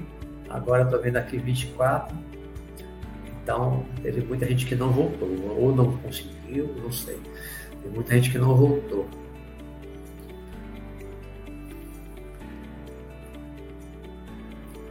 Então, vou ver aqui. Primeira pergunta que eu estou vendo aqui, de universo. Professor, como funciona o tempo? Ah, a questão do tempo do astral, mas o tempo ainda não está o tema de hoje. O tema ainda não está dessa questão de tempo, mas vou falar rapidamente. É... O tempo em si, ele não é diferente. Eu não percebo o tempo em si de uma forma diferente. Porém, nós aproveitamos mais o tempo. Por quê? Porque a velocidade do deslocamento é muito grande. Fora do corpo, nós podemos nos deslocar a uma velocidade muito, muito, muito grande.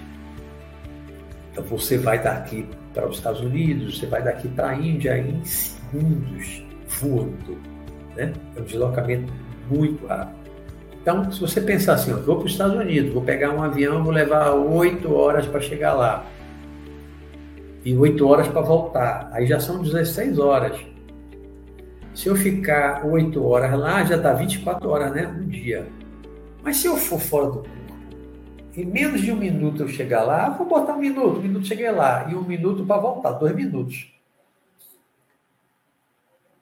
se eu ficar lá oito, as mesmas oito horas, né, eu vou aproveitar muito mais. Porque eu não perdi essas 16 horas. Oito de ida, oito de volta. Né? Então vou aproveitar muito mais.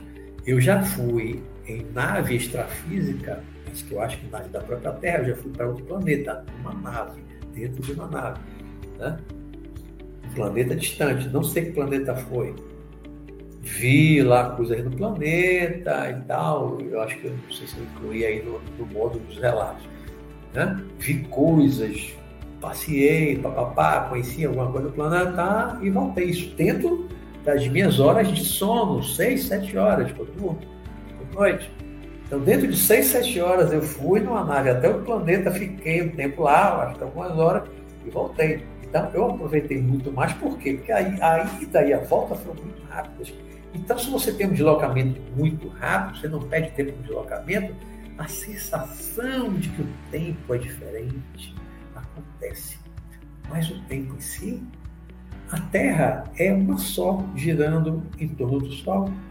A Terra girando próprio, em torno do próprio eixo, que dá 24 horas, é a mesma. Você está num corpo ou fora do corpo, a Terra é um planeta só.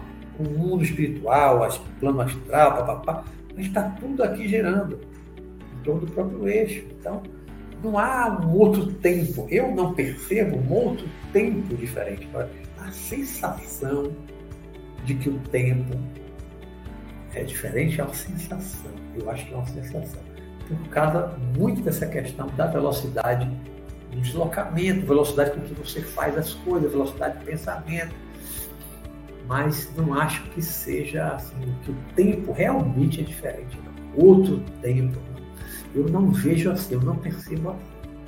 Pergunta.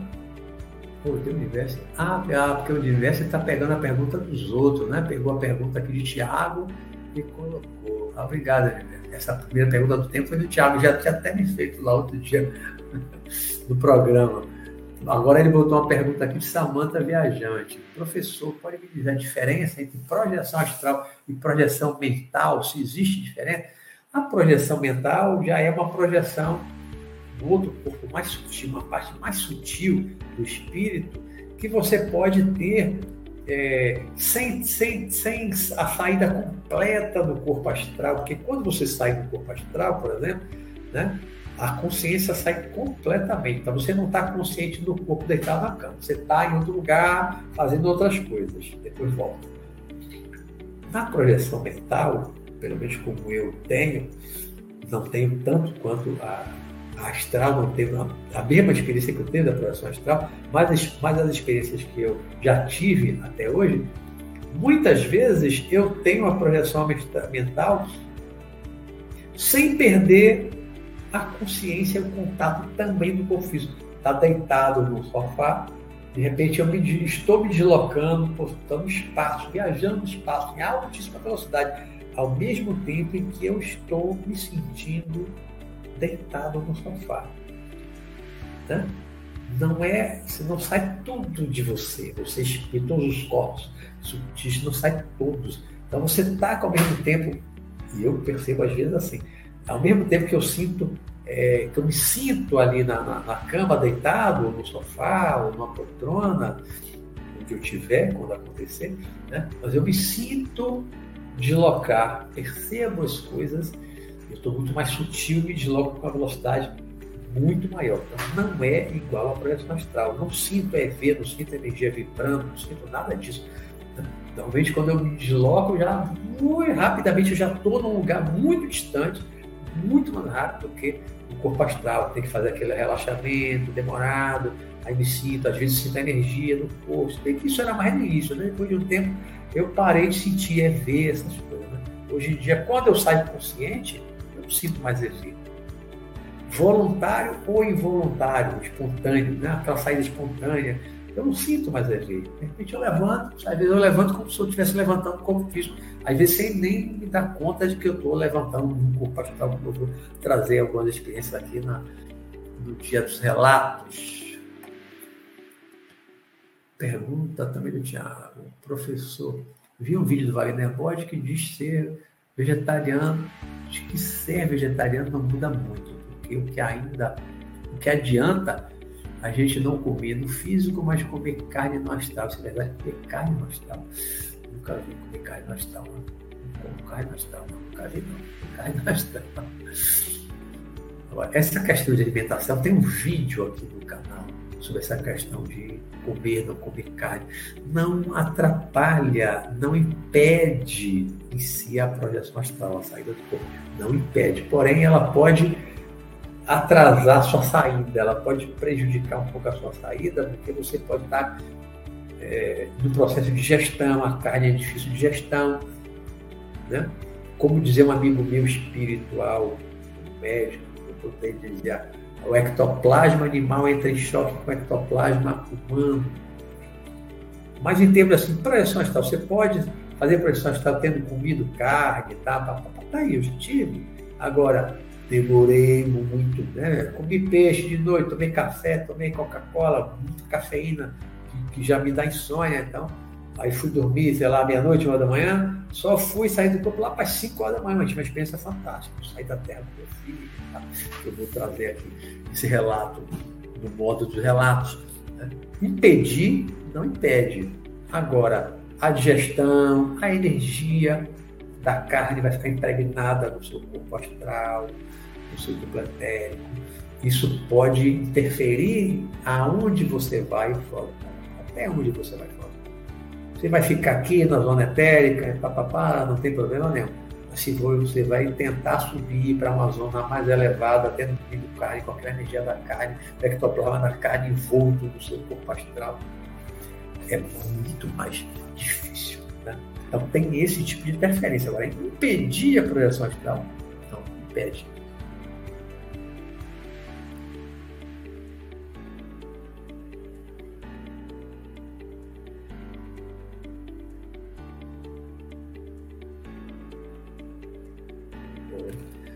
Silmara Lopes falando é, de ataques, né? Dia sim, dia não. Atacada no quarto, na cama do homem. É, acontece. Por isso que é bom ter o hábito de oração, chamar um amparador for dormir, né? o protetor. Além de manter bem o equilíbrio, né? Manter bastante o equilíbrio é bom sempre orar antes de dormir, chama. Se isso está acontecendo, chame o seu amparador, o seu espírito protetor, seu antaguara, né, para lhe ajudar, para lhe proteger. Pergunta de Le Pen, também colocada no universo. Professor, como é realmente o estilo, a aparência de um mago negro? Olha, não tem uma aparência definida. Né? Eu tenho um conhecido mago negro com quem eu já me encontrei, já fiz uma curva, um acerto com ele, uma época, muitos anos atrás e ele tá vestindo calça, camisa normal, cabelo curto. Normal. Tem gente que pensa, ah, o Mago Negro tem que ter capa preta, capuz, igual aquele City, né, do Guerra das Estrelas, Star Wars. Não, nada disso. Ele pode tomar a aparência que ele quiser. Alguns usam uma capa preta, capuz, mas outros não, outros vestem normal. Pela aparência, você não sabe quem é o Mago Negro. Né? Quando eu encontrei esse meu conhecido meu, meu conhecido, né?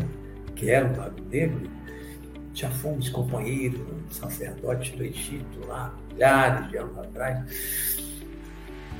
Mas, como eu, calça camisa normal.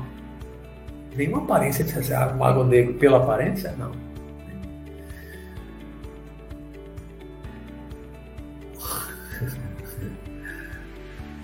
Estilo RPG? Final, Final Fantasy? Ou Senhor dos Anéis? Não. Você não diz que uma maneira. Está tão parecido com uma pessoa qualquer, normal, que nem diz. Existem armas astrais como espadas e adagas de, de fogo. Adaga de fogo eu não nunca vi. Mas já vi arma, eu já usei arma. Eu já cacei espírito fazendo parte do grupo com arma, com uma pistola, mas não é pistola de sair chumbo, pólvora, é outro tipo de arma. Né? Mas tem muitas armas, né? não vi tudo, né? Tem vários tipos de armas também. O plano astral tem canhão, que não é igual daqui, canhão, pulsos eletromagnéticos, há muitos tipos de armas no plano astral. Pergunta de Gilberto. nós, Nibor, quando tento a projeção, meu corpo astral sai e fica inclinado ou verticalizado, mas a cabeça fica presa no físico. O que fazer nessa situação? Isso nunca aconteceu comigo. Toda vez acontece isso, sempre a cabeça fica presa. É estranho, né? Por que, que a cabeça fica presa sempre? Não sei, não sei, não sei realmente dizer o que fazer.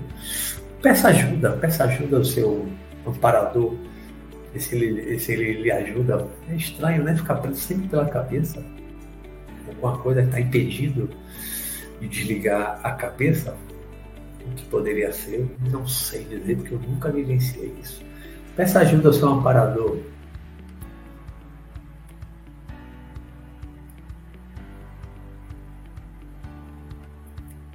Tiago Rodrigues pergunta, colocada do universo. Professor, é possível ter uma regressão involuntária? Eu já relatei, falei, né?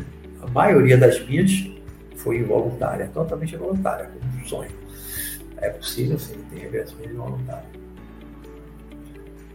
Vera Lúcia pergunta: Já li alguns livros a ideia de puxarmos um dos dedos da mão para testar se, se estamos no astral. Aí tem gente que tem esse tipo de técnica, parecendo aquele da carrapeta lá de, de a origem, né?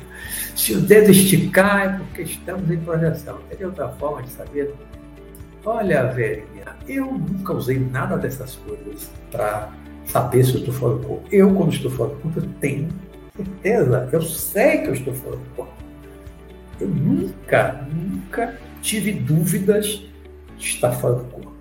Eu já saí assim do meu quarto, algumas vezes, já saí e levantei espontaneamente sem me dar conta que estava fora do corpo. Mas depois de um tempo eu percebi que estava fora do corpo. Né? Mas normalmente eu saio, vou no lugar, tá? eu sei que eu estou fora do corpo tenho dúvida nenhuma. Eu não penso assim, será que isso é um sonho? Será que eu estou sonhando? Não, eu sempre sei, eu tenho certeza que eu estou fora do corpo. A minha consciência é plena de que eu estou fora do corpo.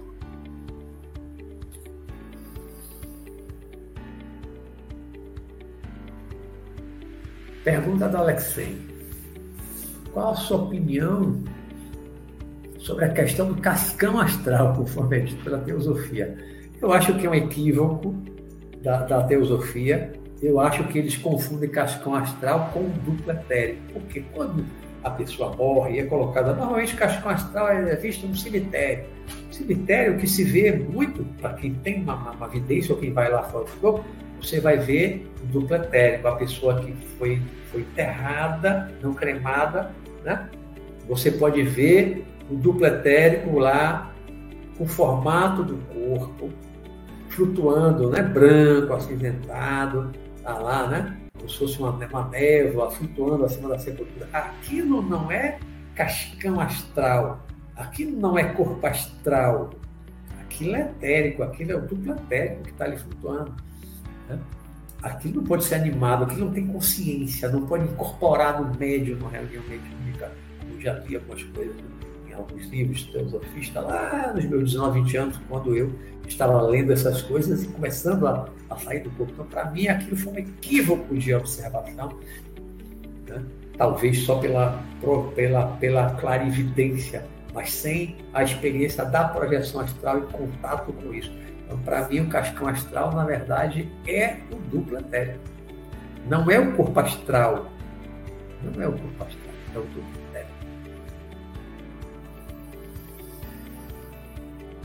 de universo e botou. Coloquei todas as perguntas aí de novo. Beleza, beleza. Olha. Belarmino pergunta: se alguém tocar o nosso cordão de prata, ocorre alguma repercussão no nosso ser? Olha, se alguém tocou no meu, eu nunca senti. Que pense, lembra que eu falei mais cedo do fecho de luz no quarto escuro? Você toca na luz, toca seu dedo, passa. Aquilo interfere. Energias, são ondas. Energia, ondas eletromagnéticas. Se passar o dedo ali, você não vai tocar num cordão astral, cordão de prata, como se fosse algo material. vai tocar como se fosse algo material. É uma energia, uma energia muito sutil, muito fininha, ele é muito fininho. Né? Então, eu nunca me preocupei se alguém tocou e não senti nada. Eu acho que não sente, não. Não vai poder cortar, não vai poder partir, como eu já falei, né? Então, não, não tem por que se preocupar com isso.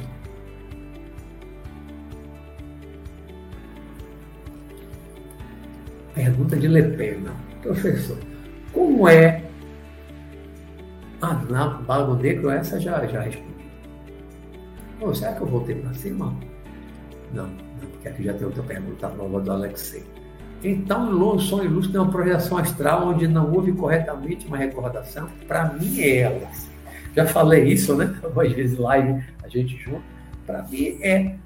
O sonho lúcido é uma experiência fora do corpo em que você não lembra do momento da saída. Você já lembra de estar em um lugar. Aí a gente costuma dizer, ah, eu fiquei lúcido, consciente, já em outro lugar. Aí isso é um sonho lúcido, mas não é um sonho. Não é um sonho. Eu não gosto de usar a expressão sonho lúcido porque gera confusão. Você sabe disso, sabe a opinião, né, Alex? Para mim gera confusão, porque quando você fala em sonho, você confunde a projeção astral, a recordação da projeção astral com um sonho comum. Você vai confundir. Né? Quem, quem não entende desses diversos tipos de sonhos já pode confundir o sonho premonitório com o sonho de regressão de memória, com o sonho que é a, a lembrança da projeção astral, um sonho criado pela mente, já pode. Aí, chama de sonho lúcido. Sonho lúcido é uma expressão criada por materialistas, né? que bota a experiência fora do corpo como sonho. Aí você vai botar tudo dentro da live, tudo é sonho, então sonho lúcido. Se você nunca lembrar da hora da saída, então você nunca vai ter uma projeção astral, tudo vai ser sonho lúcido. Nunca vai ser uma projeção, nunca vai ser uma experiência fora do corpo, uma projeção astral, tudo vai ser sonho lúcido. Eu não gosto dessa expressão. Eu disse, eu não uso nunca essa expressão sonho lúcido. Não gosto. Foi uma expressão criada por materialistas para explicar, inclusive, essas experiências fora do corpo. Então, tudo para eles é sonho lúcido. Eu não gosto dessa expressão, porque bota tudo no balaio do sonho. Você bota a projeção astral como sonho. Então, não é uma experiência fora do corpo, é um sonho. Eu não gosto, para mim gera confusão. The Universo pergunta: quando você sai do corpo, como identificar que realmente é um plano mais elevado? Bom, basicamente, se você sai do corpo, você pode estar, de zona etérica do universo. Você está aqui vendo seu carro, seu quarto, sua casa, pode estar na sua rua, vai na casa do conhecido seu, ah, até para outro país, ver a cidade que você conhece, vai em Nova York, tá? Paris. Bom, você está nessa zona etérica. Se no plano físico for dia, vai estar tudo claro. Se no plano físico for noite, vai estar escuro com as luzes dos postes acesas. Já fui a, muitas, a muitos países que eram dia e eu, aqui noite para mim, né? Mas eu cheguei lá, estava claro que era dia, eu falo, pô, como também já fui a outra, viajar daqui Salvador para o Rio de Janeiro, no dia do relato, eu vou trazer para São Paulo, eu consciente voando, chega lá é noite, a cidade iluminada, por quê? Porque é noite.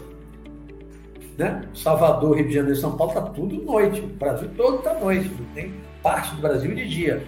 Né? Agora, se eu saio dessa zona etérica, se eu vou para uma região, aí não tem mais contato nenhum com o mundo físico, com a dimensão material física.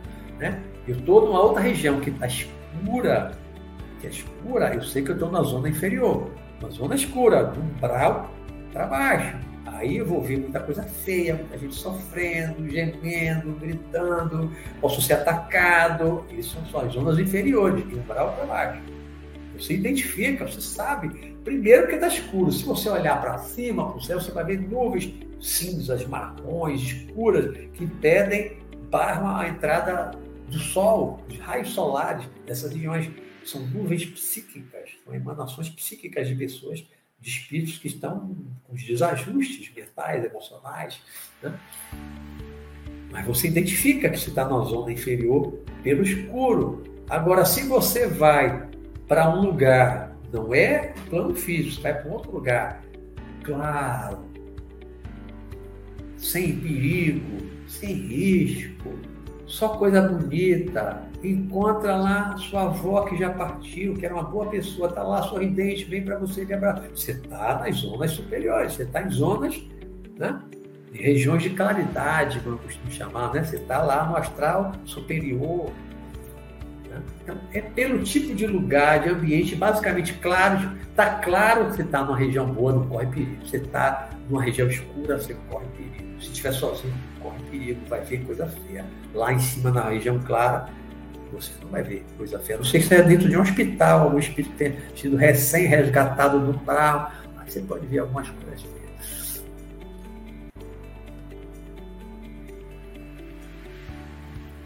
As perguntas ainda aparecem, ou é melhor a gente colocar de novo? Bom, o universo diz que colocou todas, né? A não ser novas que estão sendo colocadas agora. Pode colocar, é, Tiago.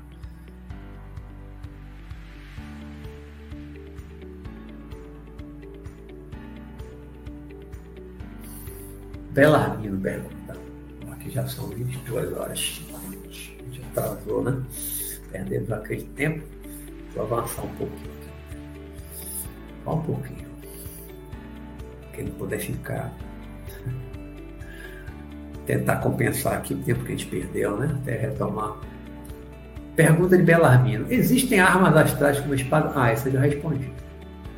Apareceu, já teve repetido.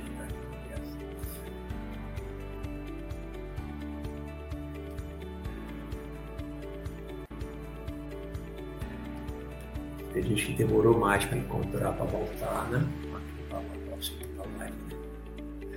Não, sinto muito. Gilberto Nosnipon pergunta: todos os espíritos podem voar? Não, nem todos conseguem voar.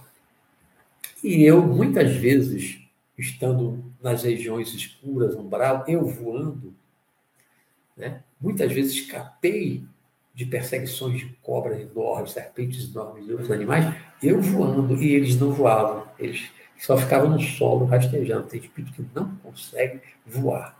Nem no umbral, nem aqui. Tem espírito que não consegue atravessar uma parede aqui na dimensão física. Ele está tão denso ali, tá, para ele ficar aqui tentando interferir na vida das pessoas, fazer o mal para algumas pessoas, ele se envolve com ectoplasma, se envolve muito com ectoplasma, que ele extrai as pessoas mesmo, dos, dos encarnados, dos vivos.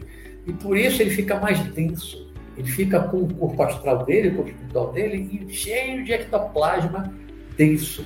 Então, muitas vezes ele não atravessa uma parede, aí ele não consegue voar também. Então, nem todo espírito voa. Agora, os espíritos mais elevados, todos voam, se deslocam com velocidade de pensamento e voam.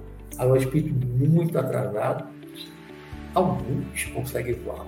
Eu já vi espírito no umbral voando que me atacou. Né? Vou trazer esse relato mais para frente. Né? Mas nem todos voam.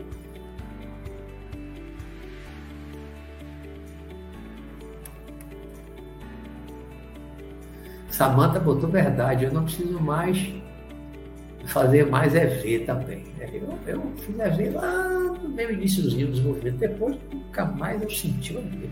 Nunca mais. Nunca mais eu senti EV. Então não é indispensável. Você só sai do corpo se sentir o EV. Não. Você pode sair espontaneamente sem sentir nada. Quantas vezes sair de avião, ônibus, viajando de ônibus, né? Tá lá cochilando, cochilando, daqui a pouco eu tô desligado do corpo, tô vendo espírito ali dentro do ônibus. Estou fora do corpo. Estou desligado do corpo, mesmo sentado ali na poltrona, em cima do corpo. Né? Eu estou desligado. De repente, estou vendo espírito ali dentro do ônibus. E sem sentir ver nenhum. Né? A maioria das minhas projeções hoje, voluntárias ou não, eu não sinto mais hoje. Há muitos anos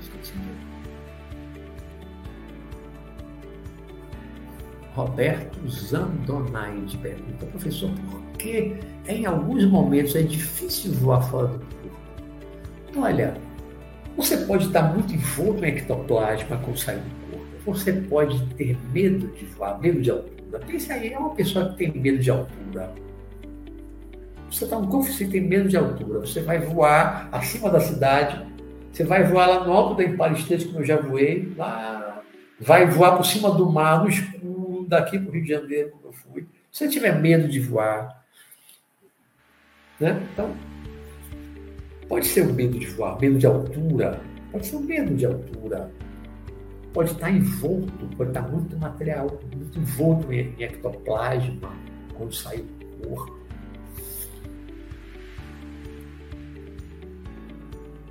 Mas insista, pense em voar, vou voar, quero voar.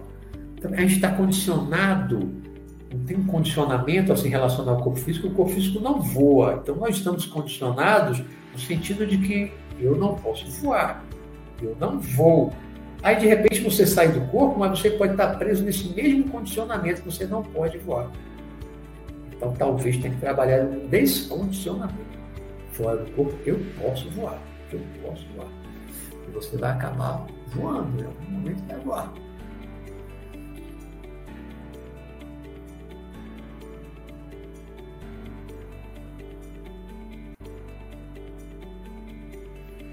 Vazio primordial, tranquilo. Quem tem aí canal legal também, site espiritualista, pode botar aqui no programa, sempre no meu programa, pode colocar para divulgar aqui, eu divulgo. Coisa boa é para ser divulgada, né? Kleber Diniz pergunta, professor, venho tentando as práticas energéticas antes de dormir, mas acaba adormecendo devido ao cansaço. Como melhor aproveitar as práticas. Deixa eu chegar no outro módulo da prática, da minha técnica, que aí eu vou falar muito dessa questão. Como eu superei isso? Como eu superei isso? Porque hoje a gente não vai ter nem tempo assim para ficar, eu tenho que falar da técnica. Viu, Kleber Diniz? Deixa isso para um outro módulo. Daniel Ornelas, ou Raniel Ornelas. Raniel Ornelas. Quais imagens você visualiza quando está na transição de vibração da vigília para a projeção? Eu não costumo ver nada. É um prazer poder perguntar diretamente para você, eu estou lendo seu livro. Está lendo só na cama, Stalin? Está lendo esse? Eu, quando eu estou saindo do corpo, eu não costumo ver nada, não. Né? Estou lá relaxado, relaxo, relaxo. Né? E quando eu saio, eu já estou vendo aqui as coisas, a zona etérica, não vejo nada assim, não há uma transição para mim, não vejo visões, cores, entendeu? Quando eu saio, eu já estou vendo outra dimensão. Quando eu me desligo do corpo físico, eu já estou vendo, inicialmente, grande parte das vezes, o plano, a, a zona etérica, né? Meu quarto e tal. Mas muitas vezes eu já desperto mesmo, desperto não. De repente eu, eu saio do corpo e já me dou conta né? Aí alguns vão, eu sou lúcido. De repente, eu não, não lembro da hora que eu saio do corpo. Adormeço, de repente, eu já estou num plano espiritual. Na zona escura, lá em cima, numa colônia espiritual. Mas não vejo nada assim, uma transição de saída. Diego Cotrim chegou atrasado, acho que chegou bastante atrasado. Já na segunda live, né? na segunda parte. É, pode assistir depois, ficar a primeira parte, essa vai ficar gravada, depois eu vou pedir para o meu parceiro Alexei para ele colar as duas partes. Às vezes acontece, né? Parte outra. Infelizmente, vou ter que juntar os dois.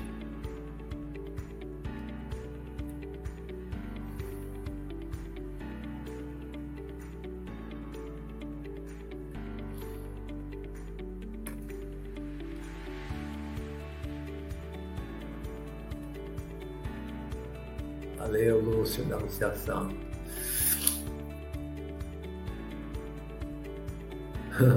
Alice Matos, está impressionante como o tempo passa rápido aqui durante as aulas. Aí Vera Lúcia, duas horas realmente é pouco.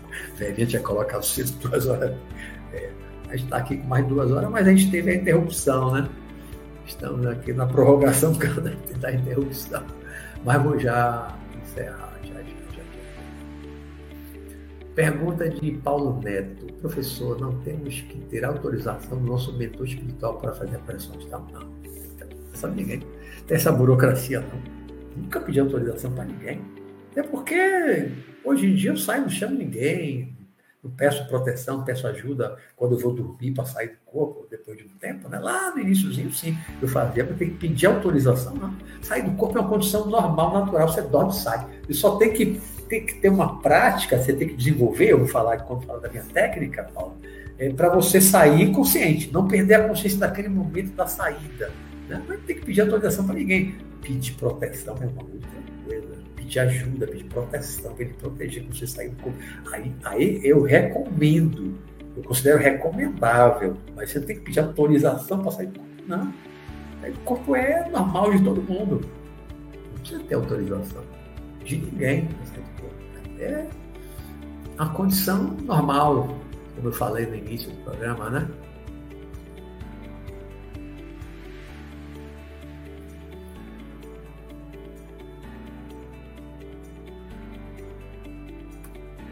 Jorge Barbosa pergunta, professor, quando acordamos com repercussão de acidente no corpo físico, de algo que ocorreu com a gente no sonho, significa que realmente aconteceu aquilo? Eu acho que sim, Jorge, eu acho que sim. Você pode travar uma luta no, no, no plano astral, no espiritual, né, ser agredido, e você pode acordar com uma dor em determinada parte do corpo, pode amanhecer com uma mancha roxa em alguma parte do corpo, que é sim uma repercussão daquela violência, daquela agressão que aconteceu no corpo astral, né? no corpo espiritual. Isso é possível sim.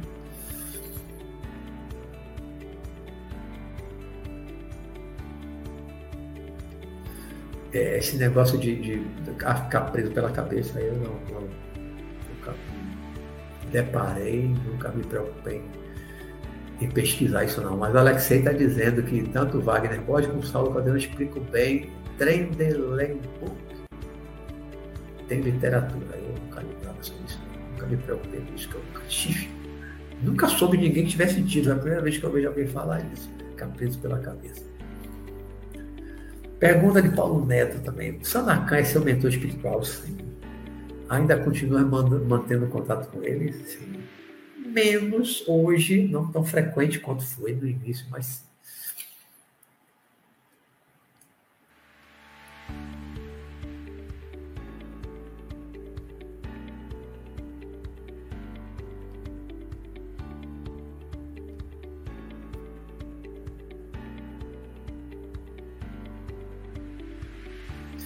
Diego Coutrinho, professor, como faço para achar, falar, localizar, conhecer meu mentor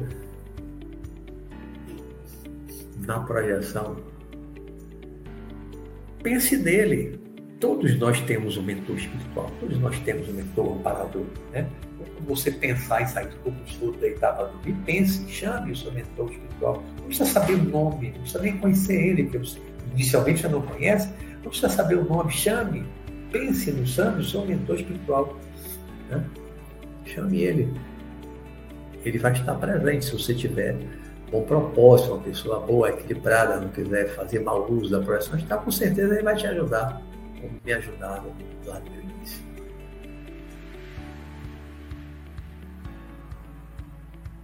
Tiago Rodrigues, eu ultimamente estou tão cansado que antes do evento durmo, é normal.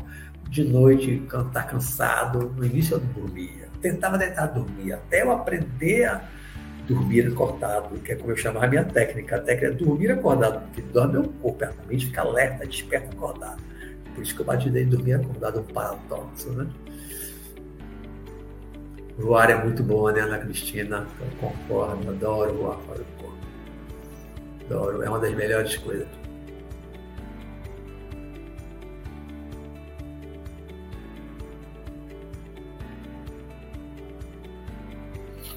Sérgio Romero pergunta: por que, na maioria das vezes, quando tenho consciência da saída do corpo físico, sinto o corpo astral pesado, lento, tenho pouca lucidez? Cada caso é um caso, né? Pode ser aquela coisa do ectoplasma, está muito carregado de ectoplasma, a alimentação que você teve de noite ou durante o dia, o processo psicológico, aí pode ser muitas coisas, né? Difícil dizer exatamente por quê, né? Tem que praticar meditação, alimentação leve de noite, nada de coisa pesada, né? oração, meditação de noite quando for dormir, tentar elevar o padrão vibratório, tudo isso eu acho que ajuda. Eu fazia essas coisas todas quando eu ia dormir. Obrigado, Marta Delgado. Próximo módulo semana que vem, né? Vão ser as quatro semanas de fevereiro. É hoje, a outra quarta, né? É 2, 9, 16 e 23. É sempre quarta-feira, às 20 horas, 20 a 22 horas. Sempre quarta-feira, que é o horário aqui do programa Visão Espiritual. Né? Então, módulo 2, semana que vem, eu vou divulgar o módulo, vou botar nas redes sociais, vou botar aqui no canal. Módulo 2 com os tópicos do módulo 2. Vou botar aqui depois, ao longo da semana.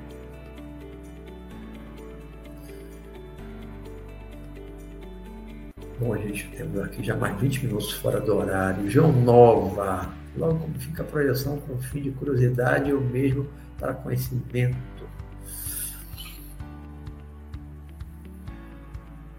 É. Algumas pessoas têm, procuram a projeção astral por mera curiosidade. E aí não se preparam. Pode ter experiências ruins, né? ou não ter a proteção, o bom é que, ainda que tenha curiosidade, claro, há sempre alguma curiosidade, mas que, que essa curiosidade seja uma curiosidade científica, do saber, do conhecimento. Para mim, o que me moveu a procurar a projeção astral, lá no meu início, nos 19, 20 anos, foi conhecer o mundo espiritual, ter certeza da imortalidade da alma, da sobrevivência da alma a morte do corpo, da independência da alma, do espírito, corpo, de poder sair do corpo, ver o corpo deitado na cama. Então foi isso que eu busquei. Não foi uma mera curiosidade, era uma curiosidade científica, um conhecimento, para eu aprender mais fora do corpo, eu conhecer o mundo espiritual, para onde eu vou, de onde eu vim, para onde eu.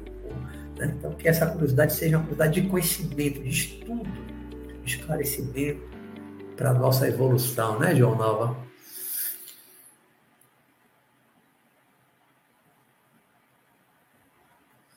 Eu dormir ao lado da esposa não em si não atrapalha, não. É da Raniel Ornella. Não, não, tem nada a ver. Tem nada a ver. Eu tive centenas e centenas de experiências de projeção astral dormindo com minha esposa do lado. Atrapalha em nada, não. Imagina, para fazer projeção astral vai ter que dormir em outra cama, vai dormir no sofá por causa da empregada. Bom, cheguei aqui embaixo e já avançamos bastante. Peço desculpas aqui por ter avançado no tempo, mas foi por causa da nossa interrupção, né? Mas respondi as perguntas, eu acho que respondi todas aqui, até o que está aqui embaixo, onde eu cheguei, eu respondi. Então vamos encerrar por hoje, tá bom? Uma ótima noite para todos vocês. É, obrigado pela participação. Mais uma vez, desculpe aí pela interrupção, quando faltou aqui energia e acabou caindo, né? mas conseguimos retomar e ver as perguntas. Aí passei aí esse tempinho aqui tempo. A semana que vem, módulo 2 é corpo astral e plano astral, ou seja, corpo espiritual mundo espiritual, que é muito importante para conhecimento por parte de quem quer fazer projeção astral. Por quê? Você, você vai fazer a projeção astral, você está saindo do corpo astral. Que corpo astral é esse? Quais são as propriedades desse corpo astral? O que, é que ele pode fazer? Que constitui obstáculo para esse corpo astral? E para onde eu vou nesse corpo astral? Que mundo é esse? Que outro universo paralelo é esse que é o plano astral, que é o mundo espiritual? Então, para fazer uma projeção astral com segurança, conhecimento, de causa. É preciso conhecer um pouco desse corpo astral, que é o que você vai tirar do corpo físico, e preciso conhecer o ambiente para onde você vai com o corpo. Então, módulo 2 é o corpo astral e o plano astral. Aí tem vários tópicos que eu vou divulgar. Tá bom, gente? Então, ótima noite para vocês. Obrigado a todos. E nos veremos na semana que vem aqui no canal, Luiz Roberto Matos, às 20 horas, tá bom? Uma ótima noite para vocês. Fiquem com Deus. Durmam bem. Se projetem com segurança, pedindo proteção. Tá bom? E a gente se fala na semana que vem. Tá certo? Tchau, tchau. Obrigado a vocês. Tchau.